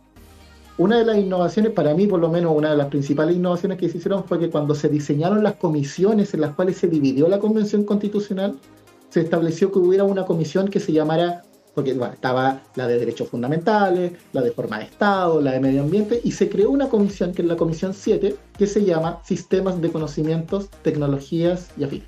Mm. Y ahí se establecieron las normas sobre derecho de autor, sobre el uso del espectro radioeléctrico, el papel de la ciencia, eh, el, fomento que el Estado le tiene que hacer a los conocimientos científicos, la educación, etcétera, etcétera. Y entre medio vienen también mandatos, no solo de la Comisión de Conocimiento, del Sistema de Conocimiento, sino además de otras comisiones, para que el Estado deba incorporar eh, avances tecnológicos en sus sistemas. No establece Bitcoin, no establece blockchain, no establece tokenización, no, no dice nombres, pero hay un mandato ahora de la Constitución al Estado, específicamente al aparato estatal, mm. para que genere eh, sistemas, o sea, para que adopte sistemas y tecnologías que les permitan ser más eficientes. Insisto, no dice qué tecnologías, porque eso sería eso sería ideologizar el debate. Sí, sí, claro. O sea, decir, oye, no, es que aquí solamente vamos a poner Bitcoin, no solamente vamos a poner Ethereum, no solamente vamos a poner otra cosa. Claro, como que estaría como sesgando porque, porque todavía. Claro. Pero en, la cierto actual, por ejemplo, no hay ninguna referencia. a que el Estado tenga una obligación de modernización. fíjate, fíjate que eh, lo que tú dices es tan crítico que si recuerdo bien, eh, en el gobierno, en varios gobiernos, pero recuerdo sobre todo el de Ricardo Lagos, hubo una comisión interministerial de, ya, ya no recuerdo si era digitalización, pero, pero el tema eh, es que básicamente se dedicaba a, a, dos cosas. Por un lado, a definir políticas tecnológicas, por así decirlo. Segundo, eh, a detectar focos en, en, que cada ministerio, si uno lo mira desde el punto de vista informático, era un lugar donde proliferaban las islas. ¿Qué son las islas? Las islas son objetos informáticos, típicamente sistemas de archivos o bases de datos que no conversan o no tienen protocolos para interoperar con, con otras instituciones, cuando en realidad si uno lo mira desde el punto de vista ingenieril, el Estado es un gran consumidor y oferente de información. Básicamente el negocio de cada Estado es procesar información, porque tú le pides datos a los ciudadanos, los procesas, entre ellos el más importante es que te cobran impuestos sobre esa información, pero te provee servicios de información. Y antiguamente estaba plagado el sistema estatal de paradojas como las cuales tú tenías que presentar un certificado para demostrar que estabas vivo. Mm. ¿ya? Eh, no bastaba tu presencia, sino que tenías que formalizarlo en un papel. A veces tenías que pagar por un timbre. no, pero es que usted no está vivo, no me ha mostrado el papel. Y, y, y, bueno, esa, esa, era la paradoja extrema. Pero otras veces, no sé, te pide un papel, por ejemplo, un certificado de nacimiento en un trámite, cuando el, el Servicio de Registro Civil ya tiene ese dato. Entonces, claro, eh, es, es, necesario, supongo que tú postulas a un subsidio de vivienda, por ejemplo, en el Ministerio de Vivienda, y ellos no tienen cómo saber, y, y, a lo mejor en la norma, incluso en la ley, ¿no es cierto?, dice, bueno, los que podrán optar a esto tienen que tener este requisito de edad. Por lo tanto, tú necesitas el dato formal, así como un oráculo, ¿te acuerdas tú?, en el mundo cripto, mm. para poder insertar ese dato y seguir el procedimiento. ¿Te fijas? Entonces, lo, lo que dice Patricio es, es, es interesante porque de alguna manera eso se podría traducir en un órgano coordinador que, que es un aspecto re importante porque eh, cuando no hay articulación se nota y cuando hay buena articulación no se nota, es una labor muy ingrata. Claro, además, complementario a eso, eh, es, buena, es muy buena esa visión del Estado como un gran archipiélago formado por numerosas islas que deberían empezar ya a transformarse en, un terreno más llano me, me, gustaría dejar relevar algo que pasó en la convención, que fue que hubo una propuesta que llegó hasta la última etapa eh, en el Pleno para que se incorporara al borrador final, que fue una propuesta para incorporar una norma sobre los llamados comunes digitales. ¿Comunes digitales? ¿Qué, ¿Qué, es un común digital? Sí. Es, uh... Son eh, activos digitales que se caracterizan porque son abiertos por ejemplo, sistemas operativos abiertos, de código abierto. Ah, como, como Linux. Como... Los derechos. Claro, por ejemplo. ¿Ya? Cualquier tecnología que. La, la, característica de los comunes digitales es que son tecnologías eh, que buscan la descentralización o la distribución o que son de acceso libre. En realidad están más enfocados en eso, en el acceso libre. Uh -huh. Bueno, tú puedes meter rápidamente internet, puedes encontrar más o menos por, por dónde va el tema de la definición ese artículo obligaba al Estado a darle protección a los comunes digitales y a establecer que eh, no solo había que respetarlos, sino que además que eran por su naturaleza inapropiables, declar, declararlos inapropiables y sobre todo declararlos como un bien para la sociedad, es decir, aumentar la creación y el uso de los comunes digitales. Era maravilloso, se perdió, si no me equivoco, creo que por 15 votos de 150. ¿Okay? Pero ahora, ¿qué, fue lo, ¿qué es lo bueno de eso? En el proyecto de nueva constitución, hay un, bueno, entre muchas cosas que, que, vienen, que bueno, no vamos a la lata sobre qué es lo que es, porque no es, el, no es entiendo que no es el punto de, de, este, de, este, de este, capítulo. Eh, pero ¿qué es lo importante? Una de las novedades que tiene este nuevo sistema constitucional es que, a diferencia del actual, bueno, en el actual sistema, si tú si quieres que, nazca un proyecto de ley, el proyecto de ley solo lo puede presentar en el, el, actual sistema constitucional o el presidente de la República o los diputados o los senadores. Fin. En el proyecto de nueva constitución pueden presentar proyectos de ley el presidente de la República, los diputados, los integrantes de la nueva Cámara que se llama Cámara de las Regiones, pero además la ciudadanía también puede presentar proyectos de ley a través de una institución que se ¿Qué pasa, ¿Qué pasa si esos proyectos involucran gasto? Si son de gasto público, eh, necesitan, o sea, esos proyectos pueden pasar tal cual para su admisibilidad, pero después durante su tramitación se llaman eh, leyes de concurrencia necesaria, es decir, si involucran gasto público, el presidente de la República tiene que patrocinar la norma. ¿Ya? Pero a lo, que a lo que voy es que muchas normas como esta que, que yo mencionaba de los comunes digitales o en general normas que venían de la ciudadanía, ya no van a tener que pasar necesariamente por un diputado o por el presidente de la República para que se puedan llevar al Parlamento como proyectos de ley.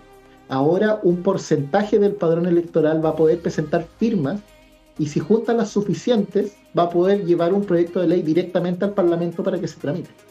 Eso, sería como un bypass a lo que es la representatividad igual de los que se supone que se votan para... Claro, ¿por qué? Porque el proyecto de nueva constitución en ese sentido, y voy a ser bien, bien, específico para también para no, no salirme mucho del tema, eh, el proyecto de nueva constitución no es que desconfíe de la autoridad, sino que simplemente abre la participación ciudadana confía más en los ciudadanos, no, más en el sentido de que confía más en uno que en otro, sino que se abre un poco más en la ciudadanía, por ejemplo, para que la ciudadanía pueda presentar proyectos de ley si siente que no se están sintiendo representados esos intereses en el Parlamento. Y Ponte tú, este, este tipo de espacios se abriría para que, digo yo, la asociación Ponte tú Bitcoin Chile o alguna asociación o eh, ¿cómo se llama? Eh, grupo gremial, no, no, ¿cómo se llama grupo gremial? Es, eh, asociación gremial. Asociación gremial, puedan decir, oye, bueno, yo quiero empezar a recibir, yo quiero empezar a recibir esta moneda, pero yo no quiero que esta moneda se tome de parte del servicio de impuestos internos como un activo como un activo fijo, como un activo, ¿no es cierto?, que, tengo que yo pagar por los, por, los gananciales de la misma. Yo, uno, podría colocar, decirle, decirle desde, la, desde la ciudadanía, levantar una, levantar una, posibilidad de ley diciendo, oye, yo quiero que el Bitcoin sea de curso legal, y no, más que incluso curso legal, de curso forzoso. Claro, mira, lo que tú podrías hacer es ver la legislación y ver dónde te topa la piedra en el zapato a nivel de la legislación, si es que hay una prohibición o si es que no está mencionado y tú quieres que esté mencionado. Y de ahí, bueno, lo ideal es que tú lo hagas a través de un comité legal, que redacte una norma que tenga pertinencia con las leyes específicas. si estás si hay una ley que prohíbe algo para que se, elimine el artículo tanto de la ley tanto. Mm. Si, no se refiere al punto para incorporar un artículo nuevo en la ley tanto que diga tal cosa. Entonces, hay a lo que me refiero es que podría perfectamente una organización o un grupo de ciudadanos presentar una propuesta de ley, una propuesta de norma, y se junta la cantidad de votos necesarios que también puede ser por, medios digitales. La ley va a determinar, la futura ley va a determinar cómo se hace esto de la iniciativa de ley. Mm. Y los mismos ciudadanos pueden ingresar la norma al Parlamento. Y si cumple con los requisitos, la norma va a tener que ser tramitada. Eso es, eso es lo que se ofrece porque, insisto, también muy breve, la idea del, del, del proyecto de nueva constitución es abrirle a la ciudadanía la posibilidad de que de que se meta en los asuntos, que no, no simplemente que no, no, la participación política no se remita solamente a depositar un, un voto en una urna y nos vemos en cuatro años más, porque justamente ese sistema fue lo que llevó a la crisis institucional chilena. Entonces, si tú estás buscando resultados distintos, no pongas de nuevo de que vamos a elegir autoridades una vez cada cuatro años y nos vamos para la casa. La idea es hacer cosas nuevas y ahí está un ejemplo concreto que, por ejemplo, los ciudadanos ahora van a poder presentar también ellos proyectos de ley. Mira, aquí de hecho te manda un gran saludo. Jerko Beats, nuestro, nuestro propio Satoshi, el Satoshi nacional. El que yo, yo estoy postulándolo, ¿no es cierto?, como Satoshi, que dice: Estoy seguro que Patricio leyó Harari. Sí, absolutamente. Y una, pregunta, y una pregunta para Patricio. ¿Está de acuerdo en la entidad inteligencia artificial que reemplace a un político considerando la inteligencia artificial que ha reemplazado varios puestos del trabajo. Es decir, y, lo, tomo lo que dices tú, Yerko, que es una gran pregunta, y lo subo otro nivel más.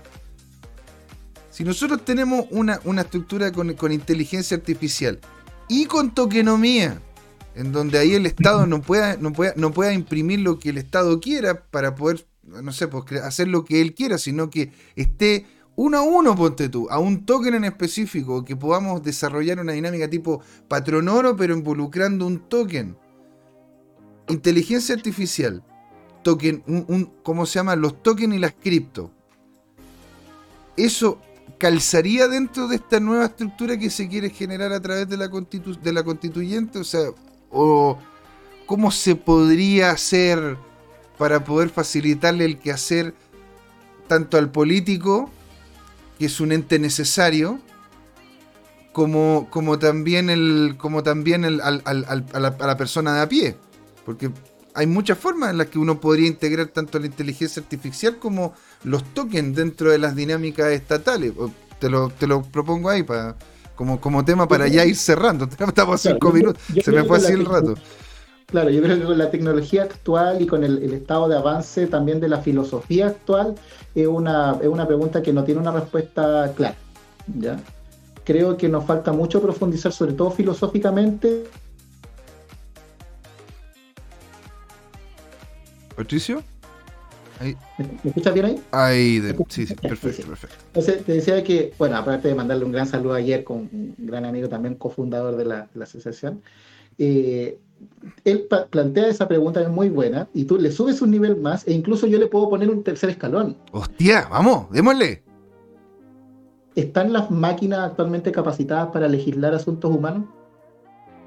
Uh, oye, ese sería un tópico, solo, solo ese sería un tópico para conversarlo, ¿eh? Sí, ahora, déjame acotar que en realidad las máquinas, y sobre todo el machine learning, que, que es el más más simple de estudiar de alguna manera, eh, reproducen los sesgos que, que, tienen eh, los criterios con que se programan o los datos de entrada con que lo alimentas. Eh. Lo, que dice Patricio es un temazo. ¿ah? Y, y, de alguna manera está todo pendiente por, por, por resolver en ese tema. Es como lo que dice, ¿no es cierto? BS entrando, BS saliendo. Es como como, como caquita entrando, caquita saliendo. No, claro, hay, no. Eh, no, por favor, Jorge. Jorge. déjame, eh, es que es peor que eso, eh, José Miguel, usando tu metáfora cuprolánica. El tema es que, mira, si tú tienes un barril de vino o de agua y le echas una cucharada de basura, tienes un barril de basura, porque ya lo contaminaste. Ese es el poder del daño, porque tú puedes tener un barril de basura y le echas una cucharadita de agua y sigue, no pierde su esencia. Pero cuando tú eh, aumentas la entropía de un sistema, eh, puedes, echar a perder todo un reservorio. Entonces, eh, te fijas, y, lo mismo puede pasar con, un repositorio de datos. Mira, hay, hay otro tema que también es súper importante. O sea, y entiendo también que el tiempo es, importante, pero bueno, yo lo puedo dejar a lo mejor para que tú lo desarrolles a lo mejor en otra conversación. En esta discusión sobre, por ejemplo, la capacidad de las inteligencias artificiales para legislar, que es un tema que a mí me importa mucho, porque yo te digo que hay una, una falta de desarrollo filosófico en la materia. Porque yo te puedo decir de lo que yo he pensado, de que hay un ingrediente en la, en la receta que pocas veces se toma en cuenta muchas veces yo entiendo lo frustrante que es que los humanos legislen para los humanos, por, las por las evidentes fallas que ha habido. Pero si tú te fijas, hay un elemento que va a fallar si es que las tecnologías legislan. Las tecnologías, hay una diferencia que para mí es fundamental con los seres orgánicos, específicamente con los seres humanos, y Patricio, ¿aló? Uh.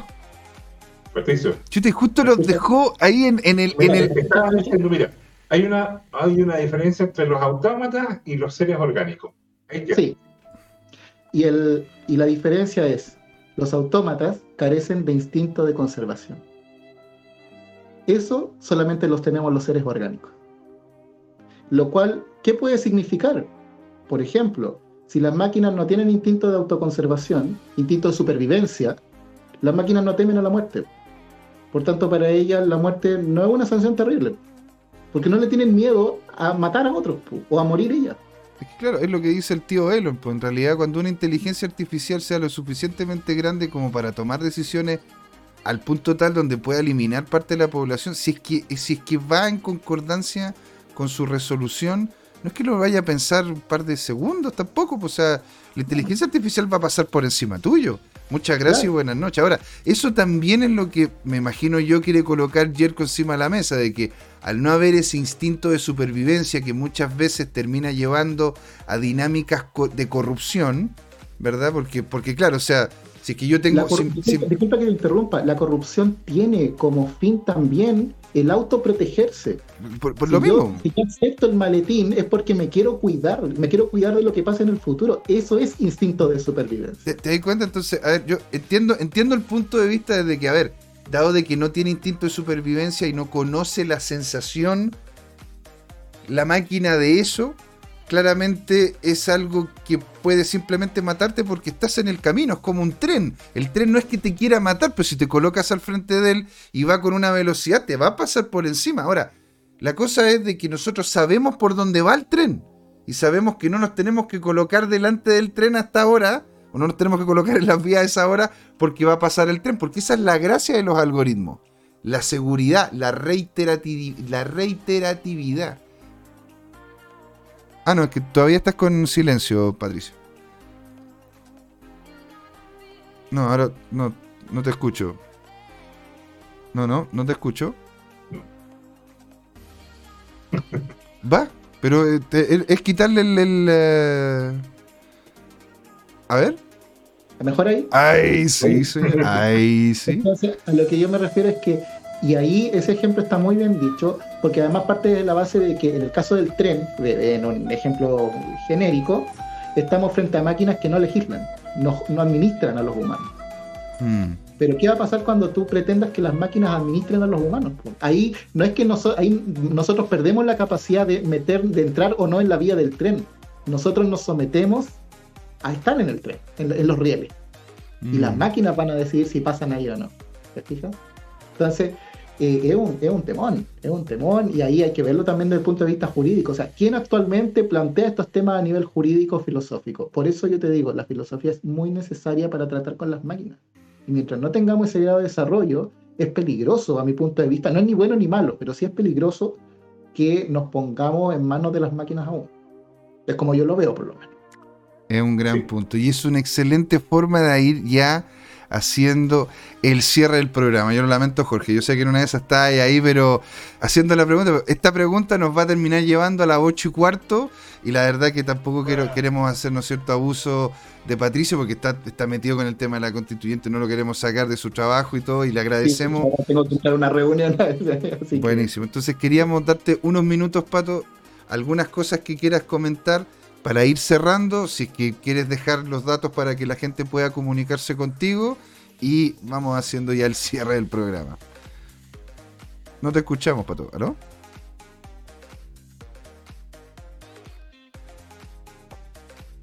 No, es que no te, no te escucho, no, no te escuchamos, Pato.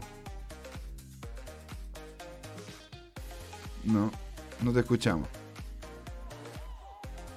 Mira, mientras vuelve el pato, entonces dejemos a Jorge. Jorge, unas últimas palabras para ir haciendo el cierre y ya vamos de vuelta con pato para. Mm. Ah, ahí ya, ahí lo tenemos. Sí. Ah, perfecto. no, sí, aprovechando que acá, como te digo, la señal está más o menos.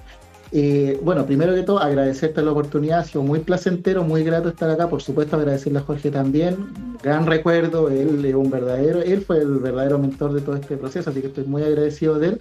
Muchas gracias por los contenidos que estás llevando también en tu programa. Son eh, algo he visto por ahí, me parecen muy nutritivos, muy importantes. Qué bueno que se están haciendo estos ejemplos y eh, desde el punto de vista de las tecnologías eh, relacionadas, por ejemplo, con la contingencia en la que yo estoy metido, eh, yo veo que se vienen buenos tiempos, tiempos esperanzadores, no en cuanto a cosas que se estén haciendo ahora concretas, sino que se están abriendo las puertas. Creo que el gran mérito a veces no es hacer la tarea completa, a veces solamente abrir la puerta. ¿ya? Eh, desde el punto de vista del, del, orgánico que tú me habías dicho, que tú me habías preguntado, llamo a la gente a organizarse sin, pedir permiso. Transfórmense en nodos distribuidos de la red. Genérense y luego van a ver cómo la organización va a llegar. Eh, es un trabajo arduo, un trabajo difícil, a veces un poco frustrante, pero tiene grandes méritos. Así que el llamado es a constituirse permanentemente. ¿Ya? Muy agradecido, como siempre, Jorge. Eh, eh, José Miguel, también un placer haberte conocido. Y eso, muchas gracias. Buenísimo. Jorge, unas últimas palabras y hacemos el cierre. Cómo no, Perfecto. Gracias por agradecer y por tu permanente contribución a la comunidad. bueno, esto fue CryptoTime. ¿Por qué? Porque como dice Jerko, fue hora de hablar de transhumanismo. Fue hora de hablar de transhumanismo y le agradecemos a todos los que participaron, a Yerko.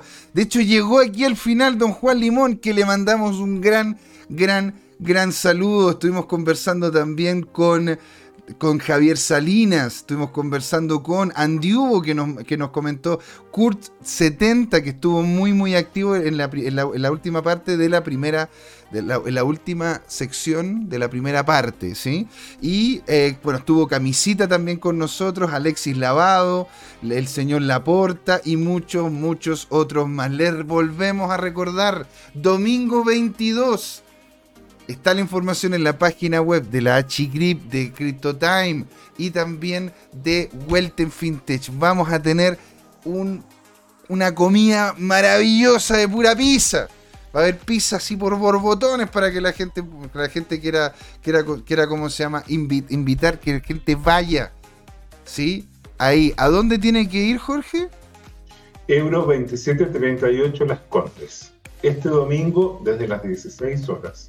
Maravilloso. Domingo 22, señores. Muchas gracias, ya lo dijo Jorge. Esto fue Crypto Time, porque fue hora de hablar de criptos. Ahí nos vemos. Un gran saludo, señores. Los apreciamos, los queremos, nos vemos. Hola, amigas y amigos. Antes de irnos, les queríamos recordar que esta comunidad Crypto Time la hacemos todos. Así que siempre invitados a nuestros canales de difusión en Twitch, Twitter, YouTube, LinkedIn y Facebook. Búsquennos como CryptoTime con I latina, así, latinos como nosotros. Los esperamos para intercambiar información, hacer nuevos amigos y conexiones en este hermoso mundo del blockchain y las tecnologías descentralizadas. Los invitamos a suscribirse para recibir información sobre nuevos episodios y les mandamos un gran saludo de acá, Jorge Gatica y José Miguel. Nos vemos.